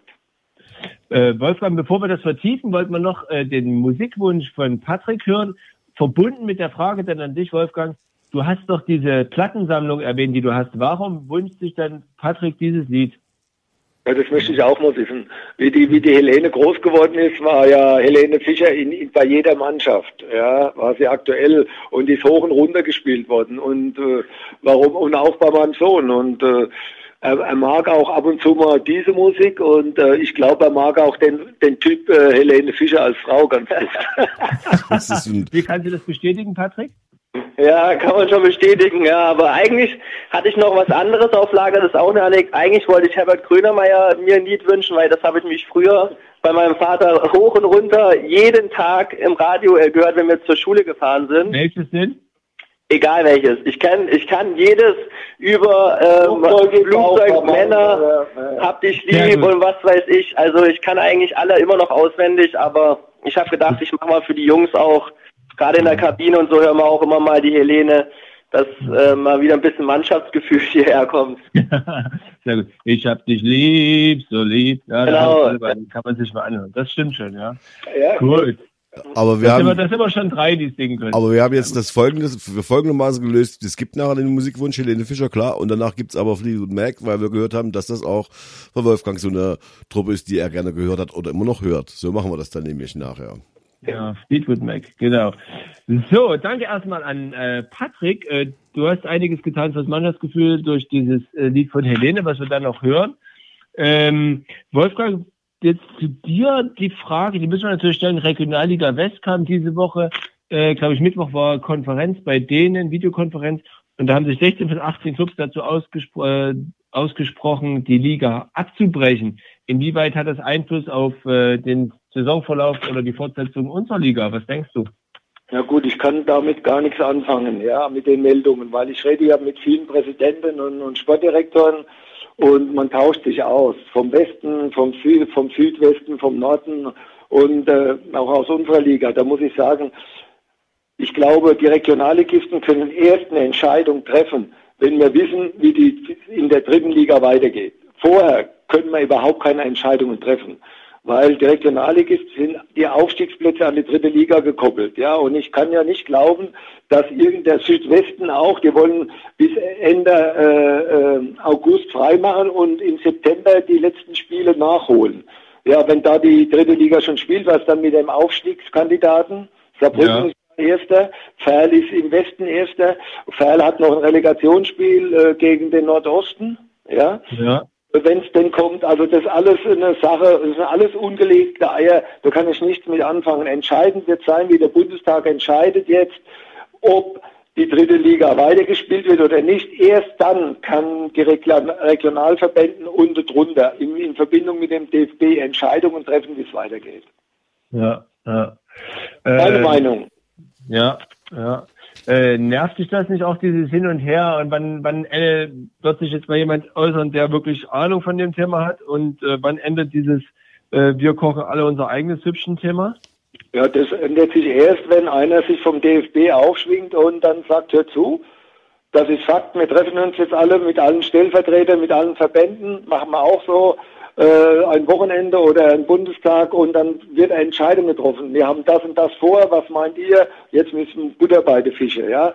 Die ganzen Wasserstandsmeldungen, die tun uns doch alle nicht gut, die, die, die, die zermürben sie sich doch auch. Und äh, jeder denkt doch an sich, dass, ob das äh, Perl ist, ob das Essen ist, ob das Altklinik ist oder ob das Lok Leipzig ist, äh, ob das ja. ist, ja, weil das ist doch normal. In der Situation, wo keiner weiß, wie es weitergeht, denkt man sich sein eigenes Szenario aus. Ja, und äh, das ist nur äh, das Gang und Gäbe und äh, da kann man auch nichts Falsches dran empfinden. Ja, aber äh, man muss jetzt endlich eine Lösung finden, wo man weiß, so geht's weiter, ja, und wo man sich danach richten kann.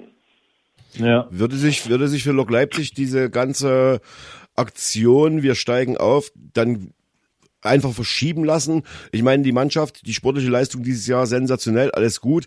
Siehst du äh, für die für das für die nächste Saison, wann immer die beginnen würde, die Chance, dass wir nochmal so stark äh, in der Liga auftreten, wie wir das bis jetzt dieses Jahr getan haben?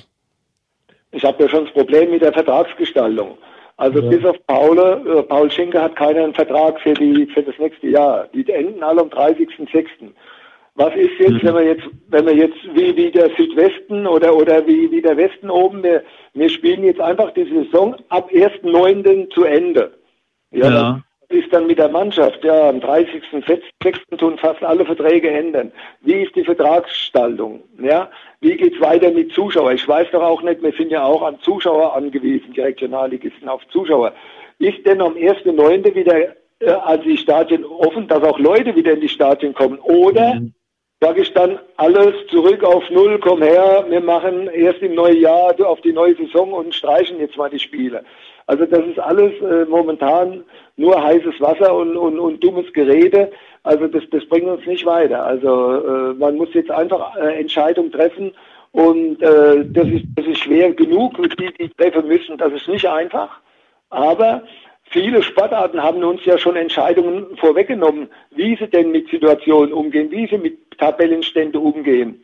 Ja, und was wir da machen müssen und, und, und da müssen wir jetzt äh, nachmachen. Aber wir sind in meinen Augen auf die dritte Liga angewiesen, weil wir ja Aufstiegsszenarien haben.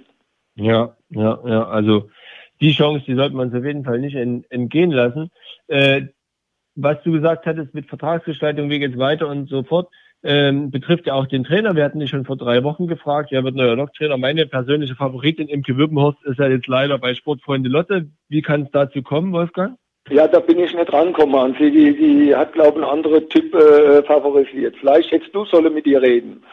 Ja, ich, ich, hatte mit, ich hatte mit ihr geredet im Oktober. Sie wusste ja alles über Lok, obwohl sie nur zwei Spiele gesehen hat.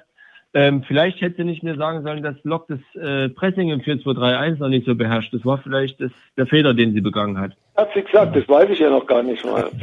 ja, ja. Sie hat mit Papierschnipseln mir eindeutig auf dem Tisch zu verstehen gegeben, dass das äh, noch nicht so richtig aus ihrer Sicht äh, ausgegoren ist, aber ansonsten ist eine geile Truppe, hat sie gesagt. Ja, ja. gut, die hat ja auch äh, hier, ja, das stimmt, zwei, dreimal zugeschaut. Ja, die, die hat ja äh, beim anderen Verein bei uns unten im Stadion, äh, ich glaube bei Nagelsmann, ein Praktikum gemacht. Richtig. und die war in der Stadt und, und hat sich da auch interessiert für den Fußball, den wir spielen. Und das ist auch eine dufte Frau gewesen. Aber ich hatte eine andere Idee und habe eine andere Idee. Äh, eine Frau wird es aber demnach nicht. In der Ja, ich Trennung. bin keine mehr. Ich habe jetzt keine mehr, wo noch irgendeine rumläuft, die noch Trainer, Trainer machen will. Sehr gut. Also ich sehe, wir, wir kommen jetzt ja nicht viel weiter. Das ist auch in Ordnung so. Äh, Aber, aber jetzt mal ganz ehrlich, jetzt eine Frau bei, bei meiner Truppe jetzt, da, da, da wäre ich auch mal Mäuschen spielen dann. Das wäre auch mal interessant gewesen. Aber du weißt, Sehr dass gut, wir, ja. du weißt, dass wir in, äh, im Stadion schon mal die Schiedsrichterriege hatten, alles Frauen, da war so, ein, so, ein, so eine Tagung, dann haben drei Frauen gepfiffen, ich glaube, das war das erste Spiel überhaupt bis Liga 4, wo drei Frauen gepfiffen haben.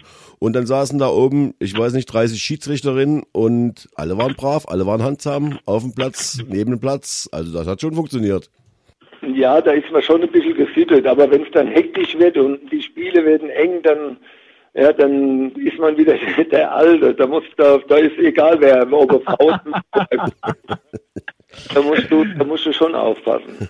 Ja, das, das müssen wir jetzt hier nicht in der Nähe in, näher ausführen. Ich habe, währenddessen wir gesprochen haben, mal das Spiel ausgesucht, Stuttgarter Kickers VfL Wolfsburg 0 zu 0. Ja. Äh, äh, tatsächlich äh, kein Tor gefallen. Der überprüft oder was hier, was ist los? Na, mich, mich hat das interessiert tatsächlich. Ähm, aber natürlich hast du recht gehabt. Die Tabelle war extrem eng. Mit dem Sieg wäre es dann Wolfsburg vorbei gewesen. Ja, da hätten wir das Spiel gew- gewonnen und so haben wir Gütersloh vergeigt, weil so nichts mehr gegangen ist, ja. Ja, aber ihr habt den VfB Leipzig noch geschlagen, den Spieltag danach tatsächlich. Ja, gut, aber das war für die Katz.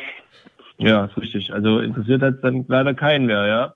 Stuttgarter Kickers dadurch eben nur Vierter. Hm, wer ist denn da noch rausgefallen? Karlslautern, Hertha? Wolfsburg, genau. Mainz ist nicht aufgestiegen. noch. Nein, nein, Wolfsburg hat ja Mainz dann 4-3 gewonnen und dann ist Mainz weg und ja, ja ist ja. Stimmt, am letzten Spieltag, ja. Es war ein, Ja, wenn ich, ich war ja dann äh, dreiviertel Jahr später Trainer in Wolfsburg. Die haben sich daran erinnert, dass ich eigentlich ganz gute Arbeit in Stuttgart gemacht hatte und dann habe ich dann Wolfsburg übernommen. Hast Ja, du stimmt, da, das hast du da die Rampe bauen lassen? Bitte? Hast du da die Rampe bauen lassen? welche Rampe? Nee, erstens mal war die, nur der Felix hat sie noch höher bauen lassen. Okay. Ja, da hat noch eine Schiebe draufgelegt, ja. Ja, genau. Äh, Gütersloh, letzter Spieltag 1 zu 0. Ich habe es hier vor mir. 11.000 Zuschauer beim FC Gütersloh. Ja, wir haben ja darüber gesprochen, der Fußball hat sich verändert. Die würde man wahrscheinlich auch nie wieder in Gütersloh kriegen. 11.000 Zuschauer. Nein, nein, die, das war eigentlich auch die, bei denen ist es um Abstieg gegangen, ja. Ja, genau. Gut, äh, zur Vollständigkeit halber sehen wir hier DFB-Pokal, erste Runde. Weißt du noch, gegen wen du da verloren hast mit Stuttgart? Das ist nämlich interessant. Boah, nee, hast mich gesagt, Karlsruhe. Nee, Energie Cottbus tatsächlich. Hätte ich auch nicht gewusst. Die sind ja dann ins Finale gekommen. Und am ersten, in der ersten Runde haben sich Stuttgarter Kickers mit 1 nach Verlängerung rausgeschlagen. Gut, das war dann schon eine fiese Truppe damals im Ede. Ja, ja. auf jeden Fall. Ich meine, die sind dann aufgestiegen aus der dritten Liga, DFB-Pokal im Finale. Da kann man mal verlieren mit 1 nach Verlängerung. Ja, gut, das, das hat uns nicht wehgetan. Wolfgang, jetzt haben wir über Niederlagen geredet. Erzähl doch nochmal von deinem schönsten Erfolg zum Abschluss. Ich habe eigentlich schöne Erfolge gehabt, ja. Also als, als Spieler habe ich ein Pokalendspiel in Stuttgart gegen Eintracht Frankfurt leider verloren. Und wenn ich nur so denke an unsere internationalen Spiele, UEFA Cup Spiele, ja, gegen Real Madrid, wo wir dort 3-1 verloren haben und zu Hause 5-0 gewonnen hatten. Ja, und dann waren wir zu Hause lange Zeit ungeschlagen. Die Spiele gegen Bayern, die Derbys, wo wir hatten gegen Waldhof oder Karlsruhe als Spieler, mit Stuttgarter Kickers als Spieler, zweimal in die Bundesliga aufgestiegen, aber auch zweimal gleich wieder abgestiegen.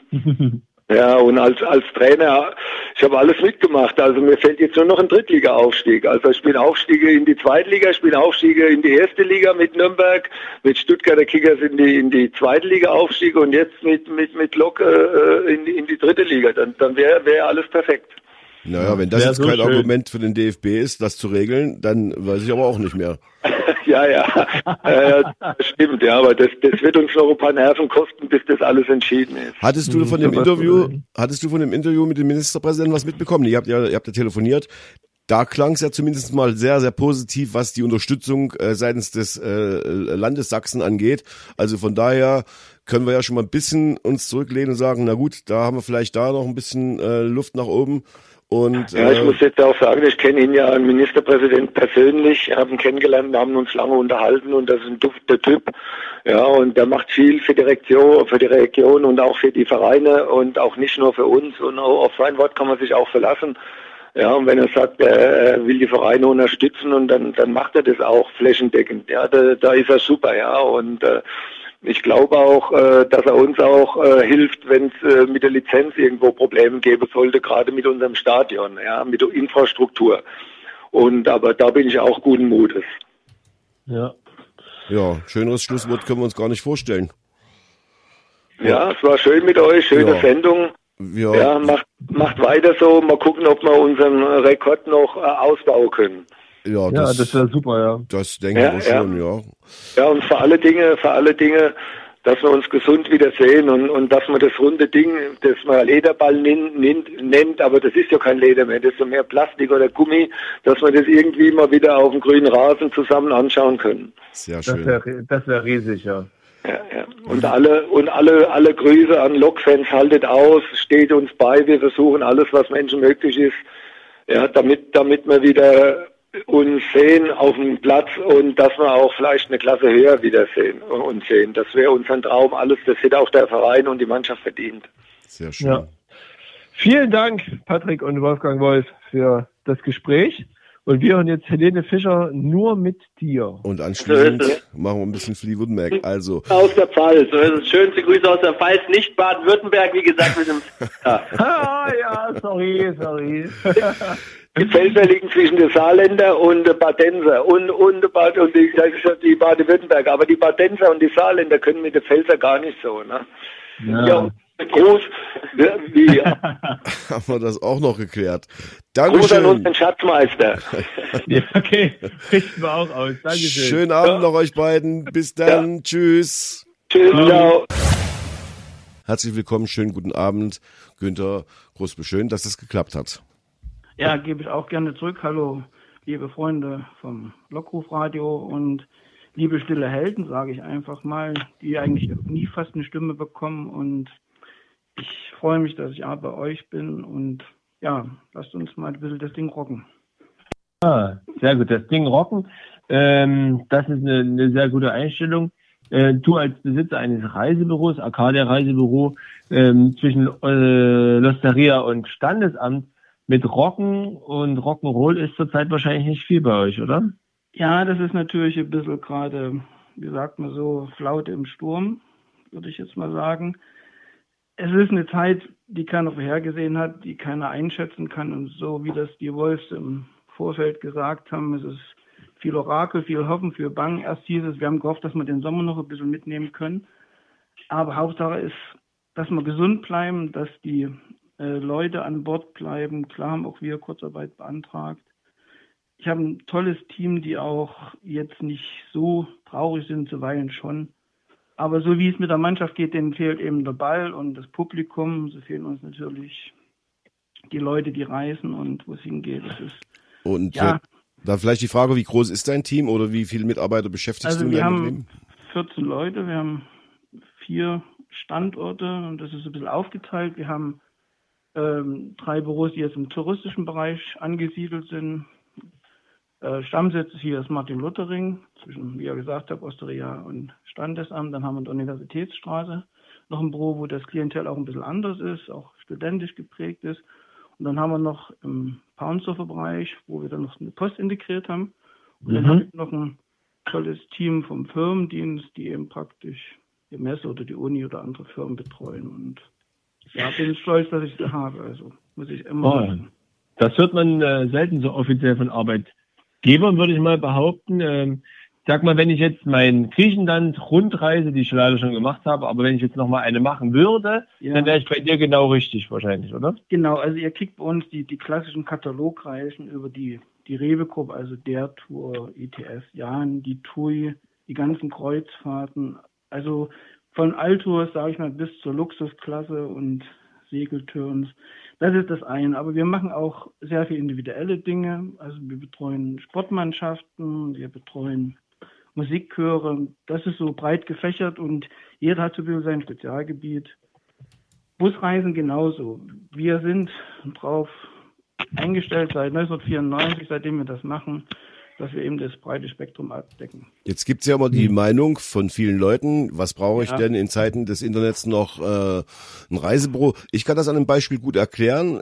Ich fliege von Hannover beziehungsweise von Berlin nach London, um dann weiterzufliegen und Mhm. buche das so und dann komme ich in ein Reisebüro von einem Bekannten und der sagt, ja, das kannst du machen, aber wenn du jetzt nach Hannover fährst, ist das Ganze um, ich weiß nicht, 200 Euro günstiger und dann erklärt er mir, warum das so ist.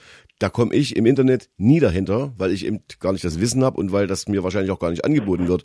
Das ist eben so eine Dienstleistung, die man äh, jetzt nur im Reisebüro bekommt. Und dann stehe ich in London und dann fällt mir ein, ich habe weder die Tickets noch mit die anderen und so weiter und so weiter, ruft dann im Reisebüro an und eine Viertelstunde später ist dann alles da per E-Mail, glaube ich, war es damals. Das ist also das, was ein Reisebüro heutzutage leistet und leisten kann und nicht nur klassisch, dass ich hingehe und sage, ja, ich will irgendwie, erzählt mir mal was, oder ist das falsch? Ähm, nee, das ist schon so mit der Erzählung, also der Servicegedanke. Oder wir sind jetzt auch in diese Rückholaktion involviert gewesen. Also wir hatten Kunden fast in Papete, Fidschi-Inseln hinten und haben dann eben praktisch auch die Rückflüge organisiert. Und sonst hängen sie eben in der Warteschleife und wir sind auch persönlich jetzt noch vor Ort erreichbar. Dürfen natürlich momentan nicht öffnen. Von Mhm. 10 bis 17 Uhr. Das heißt, die Leute können uns anrufen, die können auch reinwinken. Die können sozusagen auch eine E-Mail schreiben. Also wir haben immer noch den persönlichen Draht. Wir haben Leute aus Russland und aus China zurückgeholt, wo fast gar nichts mehr ging. Cool. Der Punkt ist eigentlich, dass du immer einen Ansprechpartner hast. Du hast dann nicht die Warteline oder die Line, was man eben so oft hat. Die Preise sind identisch. Der Mehrwert ist oft auch das, äh, was du gesagt hast, dass man eben praktisch mal links und rechts guckt. Wenn man jetzt auf dem Portal meinetwegen bei der Lufthansa bucht, dann kriegst du wirklich nur Lufthansa, Flüge und Preis. Aber dann weißt eben nicht, dass du praktisch vielleicht mit einer anderen Airline, mit, ich will jetzt keine Namen groß nennen, sonst müsste ich ja viele nennen, ähm, genau das Produkt hast und wenn du dann noch weiterfliegst und das kannst du kombinieren, also wenn da noch ein Kopf und ein Gehirn dahinter sitzt, dann kann man manchmal 50 sparen und das ist eigentlich auch der Punkt. Das Eins zu Eins, das Point-to-Point-Geschäft, da gebe ich euch recht. Aber sobald du praktisch auch noch ein bisschen Mehrwert haben willst, schon bei der Auswahl der Flugzeiten und auch viele Lokfans kommen und sagen, Mensch, es ist schön, dass du den Früh- und den Spätflug gefunden hast, kostet mal 3,50 Mark mehr, aber ich habe nicht den Stress und verliere keinen Tag. Das sind so, so weiche Faktoren, die dahinter stehen. Kommen viele Lokfans zu euch? Also Tendenz steigend und auch schon Teil der Mannschaft. Und es kann natürlich mehr werden. Ihr könnt natürlich auch kommen, ne? Das wollte ich jetzt mal kurz nebenbei sagen. Ja, Dankeschön. Nach der Vorlage.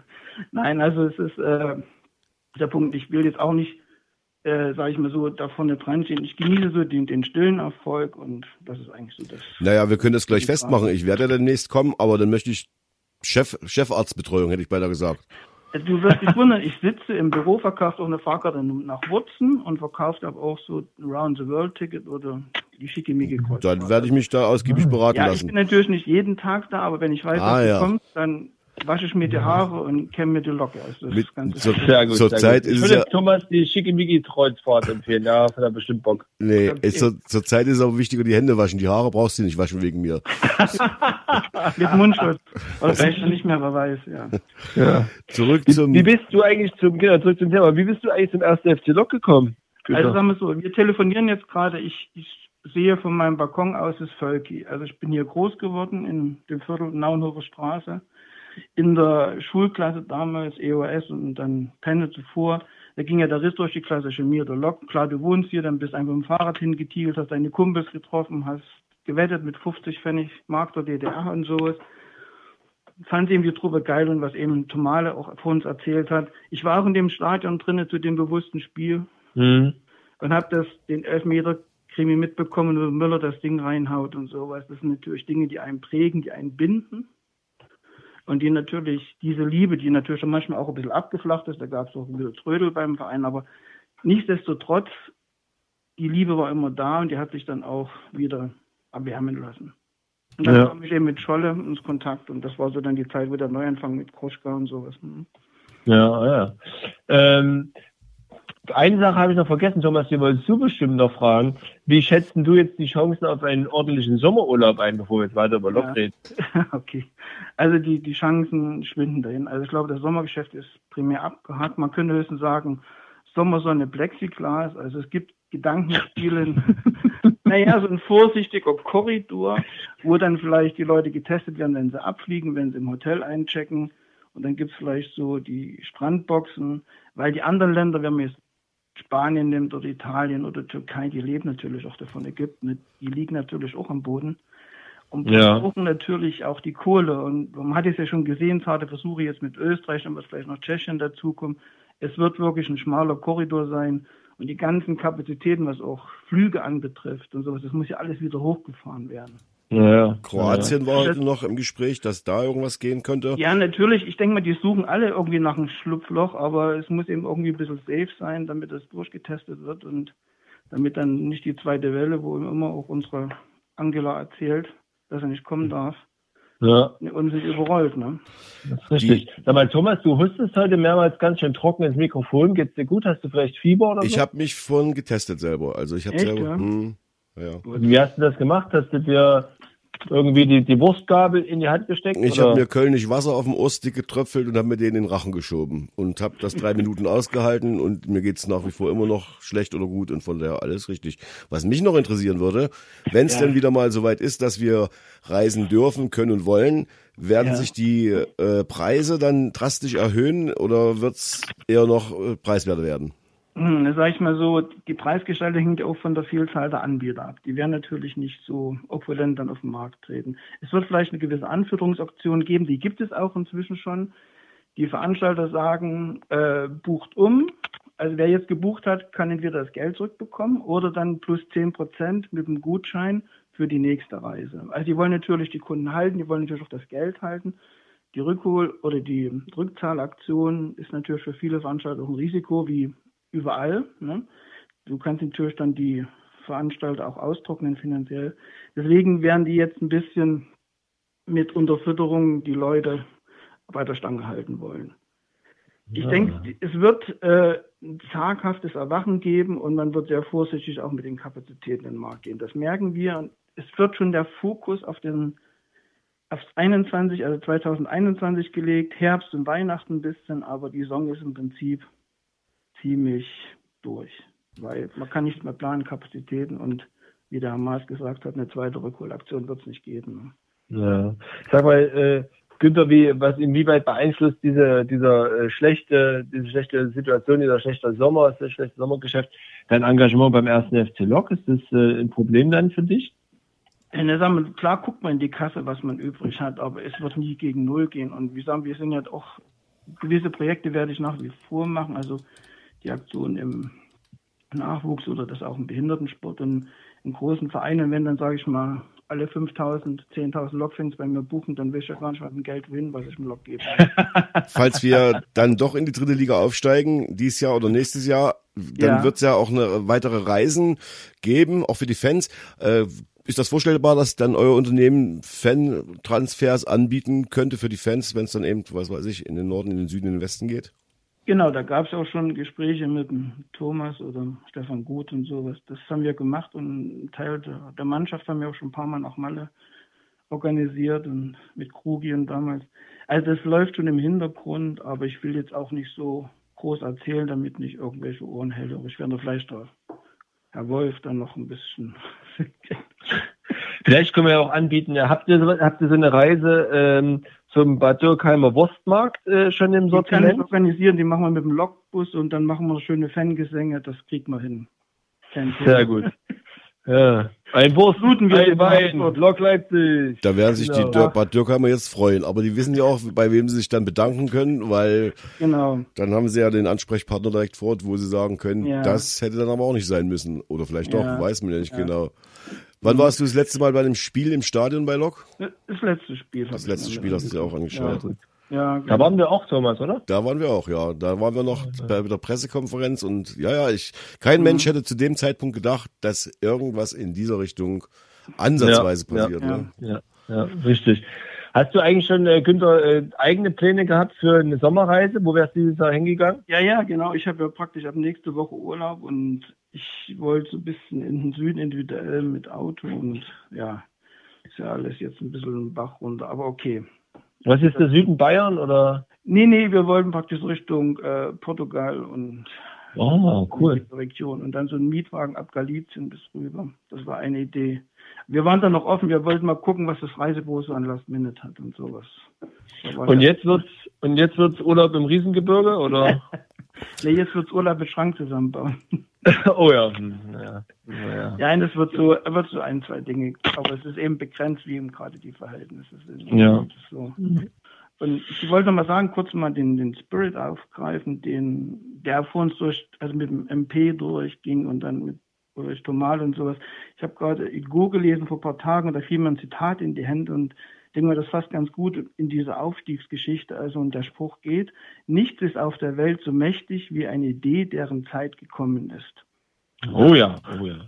Fast schon Lyrik am Abend. Ja, genau. Und das dachte ich, das darf ich uns mal nicht vorenthalten. Und das sollten wir mitnehmen und nach vorne gucken. Und so ist auch mein Musikwunsch mit Van Halen Jump, wo auch sinngemäß drin steht, es wird immer weitergehen und wir müssen dann den, das Licht am Ende des Tunnels sehen. Dann genau. werden wir uns das jetzt genau anhören. Günther. Gut, also macht weiter so. Danke, dass ich hier sein durfte. Ich möchte auch nicht nur für mich, sondern für alle, auch jetzt die Selbstständigen sprechen, die jetzt genauso äh, kämpfen müssen oder für die, die stillen halten, die in Kurzarbeit gefallen sind. Und ich habe immer tiefen Respekt vor denen, die bei Lok sind, die so unscheinbar sind, die fast keiner kennt, aber die den Laden am Laufen halten. Und das will ich einfach mal sagen. À la Bonheur, großen Respekt und danke, dass es sie gibt. Dankeschön. Dem schließen wir uns an. Vielen Dank. Ja, schönen Abend euch und guckt nach vorne und macht weiter so. Dankeschön. Van Halen. Dankeschön. Jump. Und wir haben den nächsten Gast hier in der Leitung. Es ist ein Lehrer, habe ich verraten. Und ich freue mich, dass vor allem die Telefonverbindung geklappt hat. Herzlich willkommen, Marco Hofmann. Ja, danke, dass ich beim Wirkung-Wunschkonzert mal dabei sein kann. Vielen das, Dank. Das ist eine Freude, dass es geklappt hat, dass du an der Leitung bist und vor allen Dingen, dass du äh, dich bereit erklärt hast, hier mitzumachen. Das freut mich ganz besonders. Ja, vielleicht sollten wir für die Lokführer doch erklären. Wir denken jetzt, jetzt drehen sie vollkommen durch. Jetzt, jetzt steht denn der Ruhm zum, zum Kopf. Äh, erstens wäre die Frage, welcher Ruhm? Ist in Brautspende schon was von Ruhm angekommen? Nein, ich verhindere nee, das auch. Gut. Deswegen bin ich ja hierher gezogen. Ja, Leipzig-Plagwitz äh, ist das Leben auch ganz normal. Nee, der Hintergrund ist einfach, wir wollten ursprünglich mit der Kindergartenleiterin sprechen, aber äh, diejenige, die wir vorgesehen hatten, hat heute abgesagt. Warum? Und dann hatten wir, ja, das ist eine gute Frage. Ich weiß nicht, ob die äh, mit Medien jetzt nicht so gut kann oder zu schüchtern ist. Keine Ahnung. Wir wollten unbedingt auf jeden Fall jemand Weibliches wieder in der Sendung haben. Und aufgrund der Kurzfristigkeit fiel uns nichts Blöderes ein, als äh, dann jemanden zu fragen, der auch äh, im Bildungsbereich tätig ist. Du bist ja tatsächlich ja. Lehrer. Das wissen viele, aber nicht alle. Ja. Und äh, du unterrichtest Sprachen, oder? Ich unterrichte Englisch und Geschichte, ja. Geschichte, Englisch und Geschichte. Das passt zusammen? Ja, doch. Ja, das passt, äh, passt zusammen. Es ist äh, gar nicht so selten, wie man denkt. Wir haben allein im Kollegium bei uns drei Lehrer, die die Kombination haben. Oft gibt es ja Deutsch, Englisch zum Beispiel als Kombination oder Geschichte, Gemeinschaftskunde oder Geschichte, Geografie und Englisch, Geschichte ist aber auch noch, sage ich mal, in so einem mittleren Bereich der Häufigkeiten. Jetzt habt ihr am Montag mit dem Schulbetrieb wieder angefangen, in Sachsen zumindestens. Ja. Der erste Tag, wie war es? Haben sich alle mit Masken angeschaut und gesagt, was soll's? Oder waren sie alle froh, dass sie wieder da sein durften? Naja, das, äh, in Sachsen ist ja die Beschränkung so, dass nur die Abschlussklassen wieder zur Schule kommen sollten. Und die hatten, ähm, was ich jetzt ab, ich habe äh, arbeite im Schulzentrum, wir haben Gymnasium und Oberschule. Das heißt, es sind also die zehnten Klassen Oberschule, neunte Klasse Hauptschule und zwölfte Klasse Gymnasium. Und die hatten Konsultation beziehungsweise, ja genau, Konsultation. Und die Zwölfer hatten Mittwoch dann ihr erstes Abitur. Und äh, na klar, es gibt äh, bestimmte Regeln. Also alle Schüler, die die Schule betreten, zuerst Hände waschen, Hände desinfizieren. Ja, sofort, wenn man reinkommt. Wie, wie, genau, so, das, wie, genau, wie genau muss man sich das vorstellen? Man kennt ja Schulen, man weiß ja, klar, man kommt rein. Wie wäscht man sich dann sofort die Hände oder desinfiziert die mit Spray oder wie macht man das? Genau, also da steht jemand an, der, der Schulleiter oder der Oberstufenberater oder bei der Abituraufsicht am Mittwoch war ich es. Wir stehen an der Eingangstür. Wir haben also so eine, eine, eine Tür, die man von innen und von außen per Türöffner öffnen kann. Ähm, und dann begrüßen wir die Schüler und sagen, hier, ihr wisst Bescheid, vorne rechts in die Toilette, alle Reihen nacheinander, Hände desinfizieren, Hände waschen und dann könnte erstmal weitergehen. Also das muss wirklich kontrolliert werden. Es ist auch eine Auflage vom Kultusministerium, was die Abiturprüfung angeht, dass kein Schüler, der nichts mit den Prüfungen zu tun hat, sich in der Schule aufhält. Ja, oder nichts in der Schule zu suchen hat im Sinne von Prüfung oder Konsultation. Und, und das muss auch regelmäßig überprüft werden. Und in der nächsten Woche, was macht ihr dann in der nächsten Woche? Auch dieses Programm mit Abitur äh, schreiben oder gibt's dann schon wieder Genau. ganz normalen Unterricht? Nee, nee, nee. Also äh, nächste Woche ist nochmal so wie jetzt. Da sind dann Deutsch und Mathe-Abitur, wird, glaube ich, geschrieben nächste Woche. Nee, nee, Geschichte auf jeden Fall, Geschichte, Chemie und noch ein bisschen was anderes. Ähm, kurioserweise hat, mich, hat man mich zur Chemieaufsicht eingeteilt. Ich weiß nicht, ob das eine heimliche Rache von unserem Stundenplaner ist, ausgerechnet ich Chemieaufsicht mache. Ähm, und äh, ab dem 4. Mai, ähm, da war auch der Ministerpräsident heute vorsichtig optimistisch, sollen dann alle Klassen, die im nächsten Jahr einen Abschluss machen, äh, in die Schulen kommen, also oder die Schule wechseln. Also äh, 11. Klasse soll rein, die Neuner, die also dann nächstes Jahr in der Oberschule einen Abschluss machen, was bei euch, glaube ich, Sekundar- oder Regelschule ist in Sachsen-Anhalt, Mhm. ne? Ja. Genau, und die Viertklässler sollen in den Grundschulen wieder in die Schule kommen. Ähm, und das finde ich besonders spannend, weil die aktuelle Regelung sagt, es dürfen nur zwölf Schüler in einem Raum sein. Und wenn man jetzt eine staatliche Schule nimmt, wir haben hier, ich wohne um die Ecke von äh, der zeitweise größten Grundschule Sachsens, die war neunzügig, die hat neun Schulklassen parallel, ähm, a, ungefähr 28 bis 30 Schüler. Da bin ich mal gespannt, wie das gehen soll. Äh, da muss ja die Klasse drei teilen, aber du hast ja gar nicht drei Mathelehrer, ja, die jetzt vielleicht gerade Zeit haben. Also es müsste neue Stundenpläne geben. Die Frage ist, wie macht man das mit den, mit, mit den Hygienevorschriften, also Hände waschen und so weiter und so fort. Da bin ich echt gespannt, wie es ab 4. Mai, Mai regeln wollen. Dann begegnen sich ja Schüler auch vermehrt dann auf dem Schulhof, in den Gängen, äh, etc. Ja. Heute war ja zu lesen, äh, dass es an den Schulen rumort. Das heißt, sehr viel äh, Unruhe, sehr viel Unzufriedenheit und sehr viel Unverständnis vorherrscht. Ist das äh, bei euch auch so? Oder anders gefragt, findest du die Entscheidung, das jetzt so zu machen, wie es gemacht wird, vernünftig? Oder hättest du eher gesagt, nee, lass das mal lieber sein. Es steigt auf, wer die meisten Punkte hat. Nee, ich finde das schon vernünftig, weil das ist so eine Sache, die hat zuvor schon angesprochen, wenn man jetzt die Jugendlichen beobachtet, die haben sich jetzt fünfeinhalb, sechs Wochen nicht gesehen. Natürlich stehen die vor der Schule und umarmen sich erstmal, ja, das ist einfach menschlich. Ich weiß nicht, wie das geht mit deiner Frau, aber man hat ja irgendwann auch das Verlangen danach, Menschen zu berühren. Ähm, äh, sag ich mal, in bestimmten Nee, also man hat das Bedürfnis danach, Menschen zu berühren. Äh, ist auch, gibt es in Leipzig auch dieses Geschäft Kuschelkiste, wo man einfach hingehen kann zum Kuscheln. Aber das vielleicht mal später. Jedenfalls, ähm, und da kann man den Jugendlichen auch gar keinen Vorwurf machen. Das Problem ist nur, wenn jetzt alle wieder in die Schule kommen, ja, oder sagen wir mal fünf Klassenstufen, dann begegnen die sich, die Toiletten sind hochfrequentiert, auf dem Schulhof kannst du keinen Abstand einhalten, die Klassenzimmer sind voll. Ähm, das würde das Infektionsgeschehen natürlich äh, rapide beschleunigen. Deswegen ist es schon sinnvoll, das jetzt so zu machen. Was mich aber äh, natürlich umtreibt, ist die Frage, ähm, was machen alle Familien, die zu Hause ihre Kinder betreuen müssen? Also ich bin ja auch betroffen, meine Tochter ist erste Klasse. Ich habe also die Belastung in dem Sinn oder die Arbeit, dass ich für meine Klassen, achte, neunte, elfte, zwölfte Klasse, jetzt zwölfer nicht mehr so sehr, aber die haben auch Prüfungen, äh, mündliche in drei Wochen, äh, Aufgaben erstellen muss, dann kriege ich die wieder, dann muss ich die überprüfen, dann hat jemand eine Frage und so weiter und so fort. Gleichzeitig habe ich aber auch meine Tochter, die ich beschulen muss und die zwei anderen Kinder, die noch jünger sind, müssen ja auch beschäftigt werden. Das übernimmt meine Frau, okay, äh, bin ich sehr dankbar für, aber mit dem normalen Arbeitsalltag hat das nichts zu tun. Und ich sage mal, als Pädagoge bist du vielleicht ein bisschen noch bevorteilt und als, sag ich mal, nicht so ambitionierte Eltern. Das Problem ist bloß für die Kinder, und es gab ja jetzt auch eine Statistik, dass die häusliche Gewalt zugenommen hat über die letzten Wochen. Die Kinder, die zu Hause sind, von ihren Eltern betreut werden, die im Job sehr angespannt sind, dann noch ihr Kind betreuen sollen, schon immer nicht verstanden haben, warum das Kind jetzt nicht einfach diese zehn großen Ls hinschreibt, damit es mit der Aufgabe fertig ist. Diese Kinder tun mir ehrlich gesagt leid. Aber es ist den Lehrerberuf äh, zuträglich, dass die Eltern jetzt mal sehen, was das ist. Und ich hatte gelesen, irgendwo, wenn jetzt nicht irgendein Wissenschaftler bald einen Impfstoff entwickelt, dann werden das die deutschen Mütter erledigen. Weil lang, weil lang geht das nicht mehr gut. Und äh, die, die Problemfamilien, ich nenne es mal so, wenn man jetzt sich vorstellt, äh, man lebt zu zweit, also zu viert mit zwei Kindern in einer Gegend, wo es jetzt nicht so viel Grün geht, wenn man überhaupt raus darf. Und Ja. dann muss man die Kinder in einem Zeitfenster, sagen wir mal, sechs bis 16 Jahre A dazu bringen, dass sie drin bleiben und B muss man die bei Laune halten. Das ist natürlich für jede Familie schwierig. Und wenn Ja. du jetzt dann nebenher noch wie viele im Homeoffice-Modus arbeiten sollst, also ich kann mir das nicht vorstellen, dass das gehen soll. Ja, das ist, äh, das ist wirklich ein, ein Problem. Und was ich noch nicht verstanden habe, ist, der Ministerpräsident sagt ja im Interview vorhin, wir müssen vermeiden, so viel oder so wenig wie möglich, Leute sollen so lange wie möglich auseinandergehalten werden. Das heißt, nicht viele Leute auf einem Raum oder in einem Raum lange zusammenhalten. Ist doch die Schule genau das falsche oder das schlechteste äh, Beispiel dafür, weil da ist es doch so, man ist lange zusammen auf engem Raum in, ja, mit vielen Leuten.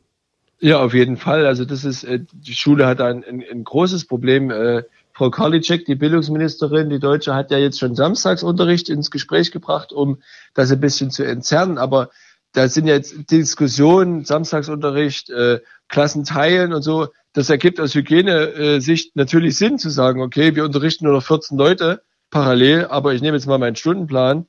Der Stundenplan sieht vor, ich habe die Woche 26 Stunden mit 28 oder 25 Schülern. Wenn wir jetzt die Klassen teilen, würde es ja bedeuten, ich hätte 52 Unterrichtsstunden mit jeweils 13 Schülern. Nicht, dass ich das nicht wollte. Ich äh, kann das hier sagen, ich liebe meine Schüler. Ähm, und es ist für mich auch sehr schlimm, äh, die über einen längeren Zeitraum als Klassenlehrer und auch Tutor in der 11. Klasse und auch die anderen Schüler, die ich im Fachunterricht habe, äh, wo ich nicht Klassenlehrer bin, nicht zu sehen. Aber äh, das übersteigt ja jegliche Kräfte, auch wenn die Kitas zum Beispiel nicht offen haben. Ja, also meine Frau geht irgendwann auch wieder arbeiten jetzt nach dem dritten Kind. Äh, Ich musste mich also dann irgendwie auch um meine anderen Kinder kümmern. Das ist eine Frage, die nicht gelöst ist. Wie will man diese Frage lösen? Wann ist denn, wann ist denn wieder, also Ferien wird es die so geben, wie sie geplant sind oder wie sie eigentlich sein sollten? Da gibt es ja auch Diskussionen. Außer in Sachsen-Anhalt, die haben da größeren Nachholbedarf, was- was Bildung angeht. Hallo. Hallo, bist du noch dran, Thomas? Ich bin noch dran. Ich wollte bloß diese gerade mit meinem Hallo bloß deine Aussage kommentieren. ähm, nein, also da wurde jetzt ins Gespräch gebracht, Wolfgang Schäuble als äh, Bundestagsvizepräsident oder Bundestagspräsident hat ja gesagt, äh, Sommerferien verkürzen, ergibt ja keinen, aus mir- aus meiner Sicht keinen Sinn. Also äh, das ist ja für jeden Schüler auch eine, äh, eine, eine Erholungsphase. Diese Osterferien jetzt eine Woche mal eben nicht Aufgaben zu erledigen zu Hause mit den Kindern und nebenbei noch Homeoffice zu machen, äh, entspannt ja auch die Familien, egal ob sie jetzt wegfahren oder nicht. Das sind sechs Wochen, wo nichts passiert. Und äh, diese Sommerferien dann zu verkürzen, klar, klingt erstmal gut, ja, da können die ja wieder in die Schule gehen und mehr lernen. Äh, aber äh, die Erholung fehlt eben trotzdem. Und äh, ich finde es persönlich belastender, zu Hause zu arbeiten und für die Kinder natürlich auch. Also nicht nur die Großen, auch die Kleinen. Das fängt mit der Tagesstruktur an. Wenn es bei, bei den Großen mal bleiben, achte, neunte, zehnte Klasse.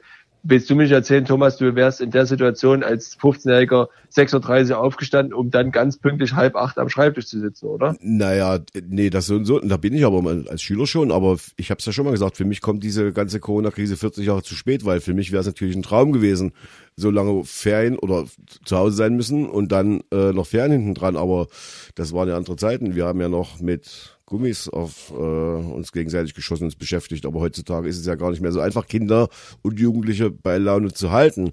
Jetzt, Ja. jetzt äh, die die Frage nochmal zum zum Ablauf. Wisst ihr jetzt schon mehr als Lehrer? Sagt man euch, stellt euch mal drauf ein, dass das so oder so äh, ablaufen wird in den nächsten Wochen, wenn wir wieder das System hochfahren oder oder seid ihr da auch im Unklaren? Nee, also wir wissen auch nichts äh, Genaues. Wir haben äh, bei diesem 13, am 13. März wurde ja entschieden in Sachsen, dass die Schulen äh, schrittweise in zwei Phasen schließen, nämlich am 16., 17. ist nochmal offen gewesen und am 18. waren die Schulen zu. Äh, wir haben als Schule keine offizielle Mitteilung darüber bekommen, wir haben das nur aus den Medien erfahren. Also im Kultusministerium scheint da auch was, die E-Mail äh, nicht rausgegangen zu sein, keine Ahnung. Und so ist es auch bei den weiteren Verfahren, weil, Verfahrensweisen. Also wir sind genauso auf die Medien äh, und auf das Kultusministerium, die Homepage des Kultusministeriums angewiesen, um uns auf dem Laufenden zu halten. Bei uns gibt es keine internen äh, äh, äh, Informationen, sagen hier, pass auf, ab 10. Juni hast du wieder deine 23, 24, 25 Schäfchen dabei, kannst du loslegen. Ich glaube, was passieren wird, ist, die werden das folgendermaßen machen. Die werden sagen, Montag, Dienstag, Klassen 5 und 6 und 7, äh, Dienstag, Mittwoch, äh, äh, Mittwoch, Donnerstag, äh, 8, 9 und 10 und Freitag, keine Ahnung, nochmal die Fünfer, keine Ahnung, wie man das regeln will und dann die Elfer aber jeden Tag, sodass sich weniger Klassen begegnen, weniger Schüler da sind Die Frage ist dann halt nur, wie man das mit so und so vielen Schülern in einem Raum lösen will. Das ist für mich noch ungelöst. Übrigens, Maskenpflicht in der Schule ergibt für mich keinen Sinn. Das ist für mich keine Option, weil da bist du als Lehrer die ganze Zeit nur dabei zu erzählen, äh, äh, Mike Ronny, mach mal deine Maske hoch und äh, hier äh, Klaus, schnippst mal nicht mit dem Gummi von der Maske von, von Irene rum. Ähm, und äh, was machst denn du hier für ein Versteckspiel? Setz deine Maske auf, keine Ahnung. Das macht den ganzen Unterricht kaputt. Heißen ja. denn Und es ist auch, ähm, wenn ich das noch sagen darf, ähm, ich habe das beobachtet am Mittwoch nach meiner Abituraufsicht, äh, habe ich meine Klassenzimmer geguckt, wo Konsultationen waren. Da hat eine Lehrerin das, weil sie zur Risikogruppe äh, äh, gezählt, äh, gemacht, dass ihre Schüler, die hatte noch vier, äh, die Masken aufhaben. Das macht ja alles kaputt. Das ist ja beim Einkaufen schon schlimm, wenn du die Leute nicht beobachten kannst, kaum Augen siehst, kaum Mundwinkel siehst, äh, wie die äh, Gestik und Mimik einem fehlen kann. Das hätte ich mir auch nicht träumen gewagt. Und dann noch im Unterricht, ähm, wie die dann alle bei ihren Antworten dann ihren Mundschutz anspucken sollen von außen, äh, von innen. Das ist mir auch ein Rätsel, wie das dann noch helfen soll. Ja. Heißen deine Schüler Mike, Ronny und Klaus, ja? Nee, Mike Ronny. Ach so, okay. Ja. Letzte Frage. Äh, dein, die, wie ist die Quote bei deinen Schülern, die du betreust? Äh, wie viele sind da Lokfans? Zu wenige, tatsächlich. Also äh, äh, an der Stelle muss man wirklich sagen, da merkt man diese, diese Verknüpfung von, von Erfolg ähm, mit dem, sag ich mal, mit den menschlichen Verlockungen. Ja, ich will dazugehören. Also der Verein, der jetzt im Zentralstadion spielt, der greift schon viel ab. Ähm, es gibt den einen oder anderen, da werden natürlich die Ergebnisse auch vom Wochenende, die Ereignisse vom Wochenende äh, durchdiskutiert. Ähm, aber es gibt tatsächlich in meiner Schule sehr wenig. Ich weiß aber, dass es andere Schulen gibt, wo es mehr gibt. Ja, aber zurzeit bei mir, da muss ich noch ein bisschen Aufbauarbeit leisten. Ich tue mein Bestes. Ich habe immer den Lok-Trinkbecher Trinkbecher dabei, den Stadionbecher. Diverse Lokklamotten trage ich natürlich auch. Ähm, und bin da auch Vorbild, was Lokfan angeht. Aber ähm, bis jetzt habe ich noch nicht, äh, sag mal, meine Missionierungsquote ist noch ausbaufähig. Aber du bist der Geschichtslehrer und dann hast du doch selber ein Buch geschrieben über die Geschichte des Vereins. Dann kannst du doch sagen, ein Semester, nee, Semester nicht, aber eineinhalb Jahr ist jetzt das Thema Lok Leipzig, wir fangen an, oder VfB, wir fangen an, erste deutsche Meisterschaft und jetzt geht's los. Vielleicht hilft das ja was. Ja, also ich versuche immer einzustreuen. Äh, meine Schüler rollen dann auch mit den Augen. Ich habe aus dem äh, Buch äh, von Athen nach Alten, zum Beispiel im Geschichtsunterricht Klasse 12, ist das Thema Staatssicherheit der DDR dran. Da habe ich natürlich auch Auszüge aus diesem Buch da, um den Schülern begreiflich zu machen, wie man als Mensch, als normaler Mensch in der DDR äh, zur Zusammenarbeit mit der Stasi kommen konnte und wie das dann ablief. Da gibt es ein entspanntes Kapitel in dem Buch. Ähm, und äh, in der einen oder anderen Arbeit habe ich auch schon gezielt Fragen gestellt für Bonuspunkte ähm, zum Thema Lok Leipzig. Also da kommen meine Schüler nicht drum rum. Äh, ich habe auch übrigens äh, einen Schüler jetzt gehabt, in, äh, dem war so langweilig zu Hause, ein Chemiefan, der hat gesagt, Hoffmann, Sie haben doch dieses eine Buch da geschrieben mit dem Preis, können Sie mir mal eins verkaufen? Äh, äh, mir ist so langweilig, ich muss mal was mit Fußball machen. Der, ich mir, der Schüler ist Chemiefan oder die Eltern von dem Schüler? äh, ne, der Schüler selber. Die Eltern haben, glaube ich, von Fußball nicht so viel Ahnung. Okay. Na, er Also der, der Schüler dann natürlich auch nicht, aber Ja, ja wollte ich gerade sagen. Aber das ist ja schön, dass wenigstens da Geld reinkommt. Gut. Ich habe keine Fragen mehr. Hast du noch eine Frage an dich selber?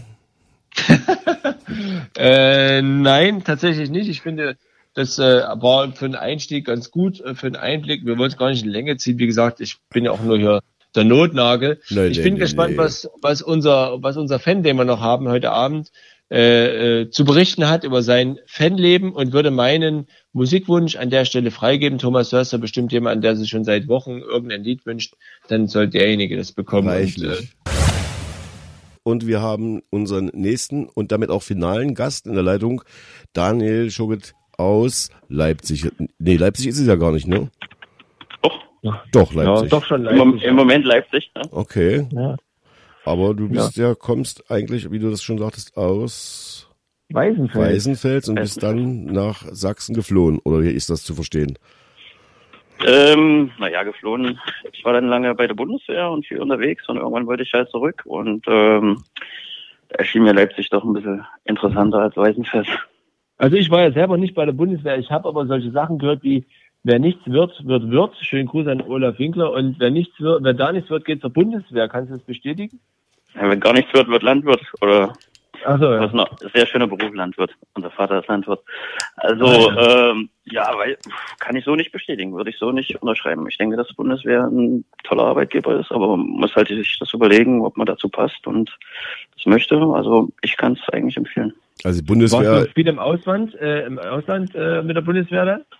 Mm, viel, also ich war mal drei Jahre in Polen da als Adjutant von einem General und war mal ein halbes Jahr in Afghanistan und ja, Frankreich war ich zur Ausbildung, Russland, Fallschirmspringen. Also wie gesagt, man kann tausend tolle Sachen machen. also falls jetzt jemand von der Bundeswehr, Bundeswehr zuhört, wir möchten jetzt hier auf keinen Fall die Bundeswehr malig machen. Einer der besten Ausbildungsbetriebe, wenn man es so nennen darf. Man konnte tolle Berufe lernen, studieren und danach die Nachförderung ist ja auch nicht die schlechteste, wenn ich das richtig verstanden habe. Ja. Wenn man also die als- Bundeswehr kümmert sich schon um ihre Ja, ne? Angehörigen, um auch da sich, wenn man die Bundeswehr wieder verlassen möchte, äh, fürs Zivilleben vorzubereiten. Wie lange warst du dort? Zwölf Jahre. Zwölf Jahre. Naja, dann Ja.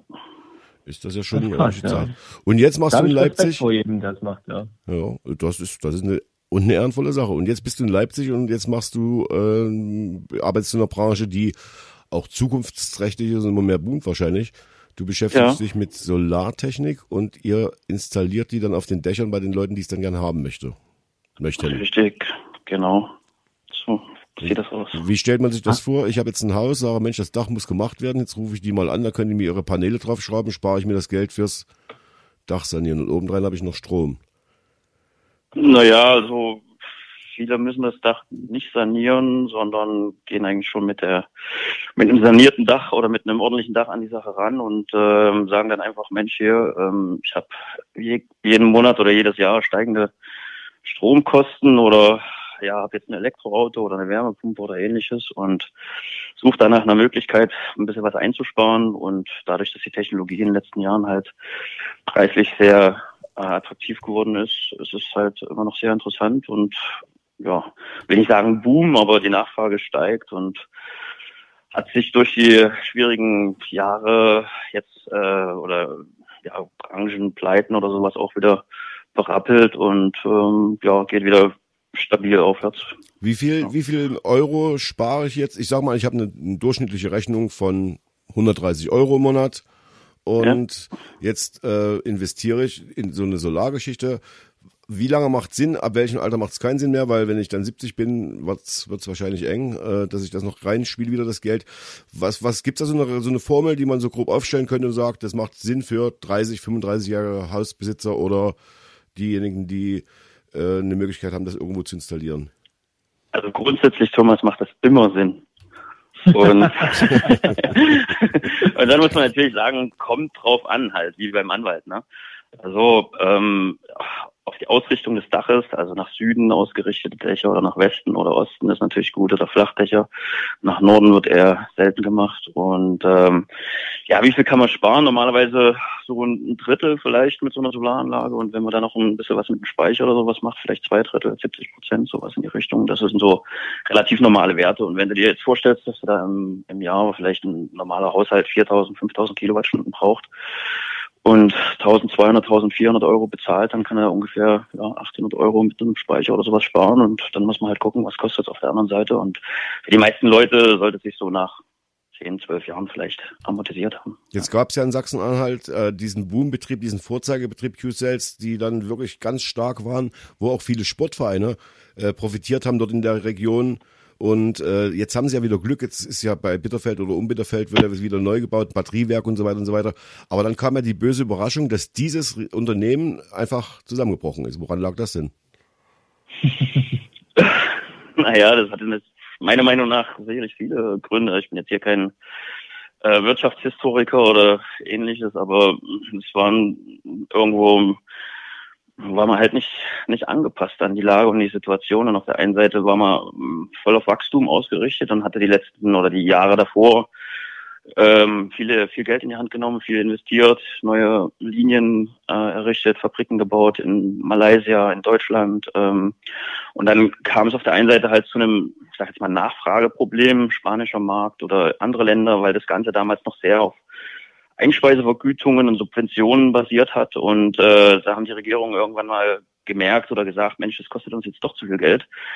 ähm, diese Energiewende und haben dann äh, halt sozusagen diese Förderung gekürzt, wie es ja auch in Deutschland dann war. Und auf der anderen Seite hatte natürlich, äh, ich sag mal, China oder chinesische Unternehmen auch schon mitgekriegt, wie das funktioniert und dass man hier dann ähm, irgendwo einen neuen Markt erschaffen hat und dann nochmal noch mal massiv mehr investiert, als die Deutschen das konnten. Ja, und dann kommt das, kam das eine zum anderen und mit nicht angepasst meine ich halt, das ist aber schwierig. Ne? Wer konnte das so hervor oder vorhersehen? Ne? Und das war dann sicherlich das Problem, was dann irgendwie über zwei, drei Jahre bis hin dann zu den noch SolarWorld oder anderen Firmen, die sich da noch ein bisschen länger halten konnten, dazu geführt hat, dass, dass da halt leider von diesen großen Hoffnungsträgern wie QSES, die ja auch mal ein BVB da damals gesponsert hatten ja. oder Rot-Weiß Talheim oder so, ne, äh, Grün-Weiß Wolfen, dass da halt leider nicht so viel übrig geblieben ist. Ich meine, das ist jetzt ein koreanischer Konzern, wo das dazugehört. Da sind immer noch zum Glück oder zumindest noch mal ein paar hundert Arbeitsplätze da geblieben und äh, aber ja, für Deutschland ist es ein bisschen schade, dass man da nicht mehr mitnehmen konnte. Man hat ja auch eine Forschungslandschaft aufgebaut, einen Fraunhofer in Halle und ähnliches. Ähm, ja, jetzt guckt man, dass man im Batteriebereich irgendwo vielleicht wieder einen Anschluss findet oder mehr macht. Ich kann das jetzt nicht alles im Einzelfall beurteilen. Also Beim BVB, die hatten ja, glaube ich, sogar noch kurz bevor sie dann insolvent waren, äh, diese Solarmodule im Stadion, um Stadion installiert. Mhm, ja. Und ja. da stellt sich natürlich sofort in die Frage, auch. in Halle auch, stellt sich sofort mhm. die Frage, wäre das nicht was für den ersten FC Leipzig? Ja, unter Umständen schon, aber ähm, die ist ja denkmalgeschützt, die Tribüne, und die würde das, glaube ich, so, wenn ich da drunter sitze und mir das angucke, auch nicht, vielleicht nicht mehr ja, unbedingt ja tragen können. Es muss ja nicht die Tribüne sein, wir haben ja noch die schöne Halle, wir haben ja noch, ja, Platz haben wir schon noch ein bisschen, aber da können wir ja schon. Naja, dieser benannte große Konzern, der hat ja auch bei einem anderen unbedeutenden Fußballclub sich da schon engagiert und da muss man dann mal gucken, was da noch möglich ist. Aber ähm, ja, also grundsätzlich ist es, viele Stadien haben Photovoltaik drauf. Werder Bremen hat das, Dortmund hat es genannt, Hoffenheim. Und das ist natürlich auch immer eine gute PR-Schiene für so ein, äh, für ein Unternehmen zu sagen, okay, hier mit dem Fußballclub und auf dem Stadion und äh, verbindet das dann noch mit irgendwelchen Stromsachen oder äh, ja. ja, also das ist sicherlich endkundenorientiert, kann man da sicherlich einiges machen. Also kann ich gerne versuchen, Verbindungen herzustellen zu Lieferanten oder Händlern, ja. Sagt so, liebe Lokführer, das ist jetzt ja aber nicht die Hobbythek oder so, ja. Ich, Sie denken, Sie sind irgendwie falsch. Wir, wir sind schon noch Lockruf das Wunschkonzert. Äh, und für mich, der mit einer Physik drei Grad so sich durchgemogelt hat, äh, ist das jetzt auch alles so ein bisschen, ja, Solarenergie, schön, danke, dass sie gibt, aber äh, mich interessiert der Fußball viel mehr. Und äh, wir haben ja den Daniel angerufen, weil er Lok-Fan ist, nicht weil er äh, PV-Experte ist. Also schön, dass du das bist, aber mich würde interessieren, Daniel, wie bist du zum ersten FC Lok gekommen oder zum VfB Leipzig? Und dann würde die Lokführer sicherlich interessieren, was deine aktuelle Aufgabe bei, äh, bei Lok ist, ja, im Fußball. Ja, also zum, zur Lok bin ich gekommen eigentlich über den VfB so Anfang der 90er Jahre, als die Zweitliga die unendlich lange Zweitligasaison war. Äh, vorher hatte ich eigentlich so mit Leipziger Fußball, wie gesagt, ich bin in Weißenfels gewohnt, nicht so viel am Hut. Ich habe auch DDR-Oberliga nicht so stark verfolgt. Man hat es zwar mitbekommen mit äh, damals gegen Neapel, Maradona und so, aber ähm, ja, ähm, hat er oder ich habe also in meinem Familienbereich dann eher so ein bisschen Bundesliga äh, geschaut oder mitbekommen. Und dann war ich aber in dem Alter, so 14, 15 Jahre, und da ist halt der VfB da ähm, in dieser ewig langen Zweitligasaison mit dann am Ende Waldhof Mannheim unentschieden und äh, dem Sieg gegen Mainz. Äh, das hat mich dann irgendwo fasziniert und ich hatte halt vorher immer so Bayern München eigentlich favorisiert und mich dafür interessiert und dann hatte ich das halt, fand ich das unfassbar, dass man so im Prinzip als Ostclub oder 30, 40 Kilometer von zu Hause weg auf einmal Bundesliga stattfinden kann. Ne? Und ja, und dann bin ich halt das erste Mal zu dem Spiel gegen Dresden, Dynamo da, zu diesem 3-3. Selber dann so mit 15 Jahren nach Leipzig gefahren, habe mir das angeguckt und seitdem bin ich dann halt so dabei geblieben. Und auch wenn man jetzt sagen könnte, ja, der Erfolg hat sozusagen den Ausschlag gegeben, das, das stimmt sicherlich, aber danach wurden die Jahre ja dann eher wieder schwieriger, für ja. wer sich kennt. Eigentlich nur dass es nach unten geht. Und trotzdem bin ich aber dabei geblieben und mein Bruder dann auch. Und ähm, ja, und dann, wie gesagt, als ich bei der Bundeswehr war, wurde das dann schwieriger, dem so zu folgen. Und es wurde ja dann auch immer turbulenter in den äh, Ende der 90er Jahre. Und dann war auch irgendwann das ein bisschen mal vorbei, äh, das so stark zu verfolgen oder noch hingehen zu können. Und dann dieses besagte Spiel äh, im, äh, im Zentralstadion äh, gegen Großdeuben, zweite Mannschaft, mhm. äh, wo dann mein Bruder sagte, Mensch, komm, da gucken wir mal hin. Und das hat mich dann halt auch wieder fasziniert, dass da die ganzen Vereinigen, die ganzen Fanclubs, so viele Leute da waren. Und dann haben wir das halt wieder verfolgt und sind da ein bisschen mit über die Dörfer getingelt und äh, so weit immer dran geblieben und dann auch immer näher rangerückt über diese Umbaumaßnahmen, Bauhelfer, da eine Woche mal Urlaub genommen und ähm, Erbse oder viele andere da kennengelernt, einfach aus allen Klassen und Schichten und Lokvirus, da damals schon mit der Schubkarre rumgerannt ist in der Bruthitze und äh, ja. ja, so hat sich das dann halt entwickelt, ne? Und dann bin ich irgendwann halt ähm, auch durch einen durch einen Micha Bench, den ich hier auch äh, ganz lieb grüßen möchte, dann durch meinen Bruder zum, zum Volkssport gekommen und dann haben wir uns ja auch kennengelernt, Marco, ne? Und ja, ähm, ja und so kommt es eigentlich auch zur aktuellen Situation, ne, wo wir in einer sehr dynamisch erfolgreichen äh, Fußballmannschaft auch für Lok Leipzig das Trikot tragen dürfen als äh, Volkssportmannschaft vom ersten FC Lok und da halt hier in der Volkssportliga in der zweiten Staffel oder zweiten Klasse da ähm, durch die Stadt fahren und dingeln und da unsere Spiele machen gegen Deutsch und wie sie alle heißen, ja. Und ja, das macht viel Spaß und wofür bin ich da zuständig? Ja, für gewinnen hoffentlich oder einfach eine Figur abzugeben. Also, wie ist denn hier beim, beim, ja. beim Volkssport jetzt die aktuelle Situation? Ist eure Saison schon abgesagt? Oder? Um, offiziell wüsste ich nichts. Also unser äh, Head of Global Soccer und äh, Sportdirektor Volkssport, ja, der Gorki, ja. der müsste das dann ja mitkriegen. Und äh, ich habe jetzt noch keine Info bekommen, dass da irgendwas offiziell abgesagt ist. Aber richtig vorstellen, dass wir nochmal spielen dürfen. Ich meine, wir sind ja sind zwar wichtig, aber nicht so wichtig. Ähm, ja, ja, ja. Dann äh, weiß ich, kann ich mir nicht vorstellen, dass die uns nochmal aktivieren. Es gibt also solche Mannschaften wie, wie, wie, wie Chemie Waren. Ist, äh, ja. ist, äh, hält Chemie Waren das, was der Name verspricht? Na, die haben sich doch, glaube ich, extra, waren das die? Nee, die Victoria hat sich umbenannt extra in Chemie. Also, ja, ah, also, ja. an sich sind die alle okay.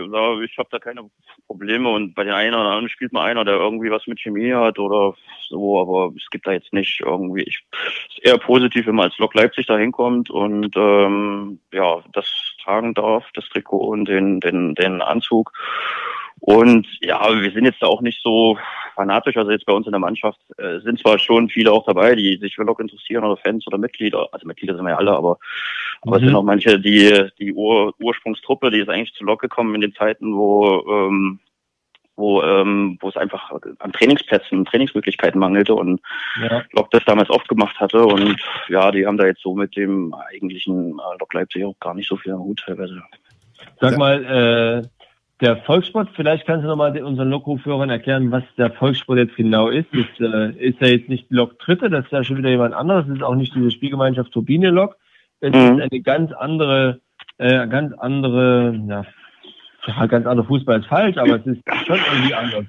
Ja, es ist sicherlich nicht so bekannt. Ähm, es ist im Endeffekt äh, Freizeitfußball, würde ich sagen. Ähm, mhm. Hat einfach die Vorteile, dass man ähm, die Spiele montags abends oder freitagsabends hat und wir spielen ähm, wir spielen äh, ja in einer eigenen äh, Liga. Es gibt drei Staffeln und ja, für viele ist es insofern attraktiv, dass man dann halt das Wochenende nicht ja, durch Familie oder irgendwas immer blockiert, ja, was ja normalerweise so ist, wenn man jetzt aktiv Fußball spielt. Und ja, also von daher ist es, ist es Freizeitsport, ne? Und nennt sich aber halt richtig so Volkssportliga, aber ist eingetragen beim DFB, wir müssen auch im DFB-Net da unsere Spiele anmelden, was versichert und das ja. äh, gibt's, weiß nicht, in anderen Städten vielleicht auch, aber hier in Leipzig gibt's da, wie gesagt, 20, 30 Mannschaften und dann spielt man auch mit 11 gegen 11 und zweimal 35 Minuten und kann viermal wechseln, muss aber vorher natürlich die Wechsel auch bestimmen. Das sind so ein bisschen abgeänderte Regeln, die es vielleicht noch ein bisschen kürzer und einfacher machen. Ja. Und ja, macht Spaß. Äh, das hat vor allem nichts mit einem Niveauunterschied oder so zu tun, das ist auch nochmal wichtig zu sagen. Also für die Volkssportmannschaft des 1. FC Lok haben zu Hochzeiten auch Bundesliga, ein Bundesligaspieler gespielt, nämlich Mike Riedpeach, der ja. mittlerweile hier im, im, äh, im Osten äh, wieder angekommen ist. Ähm, und ich habe selber auch gegen äh, Chris Auerswald gespielt, der VfB Leipzig zweite gespielt hat, also damals Oberliga und jetzt aus Zeitgründen, Daniel, du hast es gesagt, eben am Wochenende was anderes vorhat, was Besseres vorhat und dafür eben äh, freitags oder montags spielt. Äh, und entstanden ist das alles, ähm, glaube ich, äh, durch ein Pressefest bei der LVZ, Fußball für Betriebs- und Wohngebietsmannschaften hieß es damals. Und 1956 Hab's gerade nochmal aufgeschlagen. Äh, und seitdem gibt's den Volkssport äh, in Leipzig und wie du schon sagtest, drei Staffeln. Zurzeit in der höchsten Staffel Tabellenführer der TSV Mark Kleberg und zweiter die zweite Mannschaft von TuS Leutsch. Ähm, das geht im Volkssport, dass man als zweite und erste Mannschaft in einer Liga spielt, tatsächlich. Ja. Genau, Thomas, hast du noch eine Frage? Hast du jetzt ausgerechnet, ob du dir eine Anlage leisten kannst? Ja, mein Rechner hat, ist solarbetrieben, der hat einen Stintgeist aufgegeben, weil es zu dunkel ist. Aber was mich natürlich noch interessieren würde, ist dein spektakulärstes Spiel als Fan, als Zuschauer vom ersten FC Lok Leipzig. Was ist da so in deiner Erinnerung haften geblieben? Hm, spektakulär. Na, wie gesagt, das gegen Dynamo Dresden, dieses 3-3, das werde ich natürlich nie vergessen. War ich, äh, dieses Riesenstadion damals, die Schüssel Zentralstadion. Wer das noch kennt, das alte, der ähm, ja, kann das sicherlich bestätigen. Und sicherlich auch das dann im, im neuen Zentralstadion gegen Großdäumen. Aber ähm, ja, zum Beispiel damals VfB-Zeiten auch ähm, das sind die Auswärtsspiele in Jena zum Beispiel oder ähm, auch jetzt vor, ähm, vor ein paar Jahren war das erst, glaube ich, ne, gegen Neu Neustrelitz, als wir das dann noch gedreht hatten. Ostern, ja, ja. Und alle so, das, also ganz, ganz, ganz viele schöne Spiele. Auch jetzt hier in der Hinrunde noch, glaube ich, bei Hertha war das, als wir da 2-0 gewonnen haben. Ja. Ja, also ist bei Lok eigentlich immer spannend, ne? Und noch, jeden eine, Fall. und noch eine Frage, wenn man jetzt die Weißenfels, die sind ja stark im Basketball, glaube ich. Aber Ja. Fußball ist da ja nicht so das Thema, wenn man in Weißenfels aufwächst. Welcher Verein ist einem da nah? Wo geht man wo tendiert es mal hin? Hm.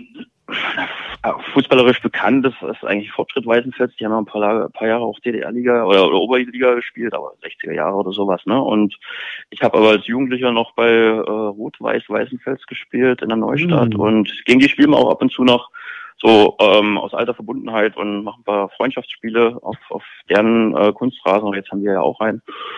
Und ja, also eigentlich hatte Leipzig da schon, äh, Leipzig da schon, Weißenfels schon mal eine, eine ein bisschen eine Fußballtradition und ich bin, wie gesagt, bei Rot-Weiß Weißenfels oder Motor hießen die zu DDR-Zeiten, da habe ich gespielt und ja, zugehörig fühle ich mich da niemanden. Ich gehe auch noch Lok.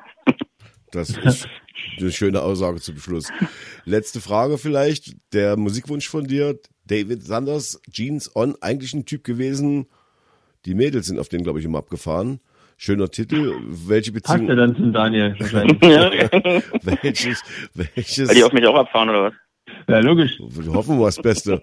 Aber wie, wie kommst du zu dem Titel? Das ist ja frühe 70er oder Mitte 70er Jahre, glaube ich. Was hast du für Ja, pass auf, pass auf, pass auf, das kommt durch, durch meinen Bruder, weil der da übel drauf abgeht, auf dieses Lied und äh, wir dann immer lachen müssen. Und ähm, er mag Korrekt. halt so MDR Sachsen oder so ein bisschen so diese äh, alten Sender und alte Lieder zu hören oder auf der Baustelle. Und ähm, ja, da habe ich mir gedacht, als kleine Reminiszenz und ähm, Verbundenheit an ihn, ähm, den ich jetzt hier auch schön grüßen möchte, ähm, wünsche ich mir mal dieses Lied, weil ich mir überlegt habe, was soll ich mir da wünschen. Und ähm, ja, Möglichkeiten gibt's viele, aber das fand ich ganz witzig, weil uns natürlich Lok auch äh, verbindet und unser Vater, den haben wir inzwischen auch zu Mitglied gemacht, da zu seinem 60. Geburtstag. Da war da Jens Kessler da, hat ihm da seinen Schal überreicht und die Urkunde und er war da ganz gerührt. Also insofern ist es ein bisschen an die Familie gerichtet. Ja. Aber das Und alle ziehen morgen wieder ihre Jeans an. Alle ziehen morgen wieder ihre Jeans an. Darf ich noch mal jemanden grüßen? Natürlich. Klar. Ich möchte nämlich nochmal den äh, ähm, kleinen Henry Messing grüßen. Der ist jetzt, glaube ich, zwei Wochen oder so hier auf der Und den Gustav Krause. Der Gustav wohnt in Lenin. Und bei Warte mal, Potsdam Daniel, und warte mal Henry- ganz, ganz kurz. Jetzt war Ja? gerade der Empfang so schlecht, dass man es vielleicht nicht verstanden hat. Mach es einfach nochmal. Okay, ich sag's nochmal. Also, ich grüße ganz lieb den Gustav Krause aus Lenin und den Henry Messing aus Wald-Sieversdorf. Ähm, Gerade erst neu geboren, beide, ein oder zwei Wochen alt. Und ähm, ja, der äh, Henry ist der Sohn von einem guten Freund von mir. Da gäbe es jetzt auch eine kleine Geschichte, den ich über die Bundeswehr getroffen habe und durch einen Zufall und der mir dann auch irgendwas erzählt und nach einer halben Stunde haben wir festgestellt, dass wir über den gleichen Fußballverein reden, nämlich Lok. Also Michael, liebe Grüße und ja, äh, der Gustav ist der Neffe von meiner Freundin und den versuche ich natürlich auch hier zu, von Anfang an auf die richtige Spur zu bringen. Also liebe Anja, das muss jetzt was werden mit dem Mitgliedsantrag. Und ja, dann grüße ich noch äh, meine Stadionfreunde Pusher, Leo, Belle, Rosi und ähm, ja, Mario von Q-Sets und Silvio mit seinem blau-gelben Truck, wenn man den mal auf der Autobahn sehen sollte. Ah ja, cool. Und ich dachte, die zwei kleinen. Und die Volkssportmannschaft das noch. alle von dir. Ah, gut. Ich übe noch, Marco. Okay, du musst, gut. musst mir noch mal ein paar Tipps geben. Und wenn alle, die du jetzt gegrüßt hast, jetzt nicht zugehört haben, kannst du ihnen eine Mail schreiben morgen. Die können die gesamte Sendung am Sonntag 20 Uhr nochmal hören und dann in aller Ruhe ihre Grüße entgegennehmen, falls sie jetzt schon im Bett sein sollten. Blockcast, der Podcast des ersten FC Lokomotive Leipzig.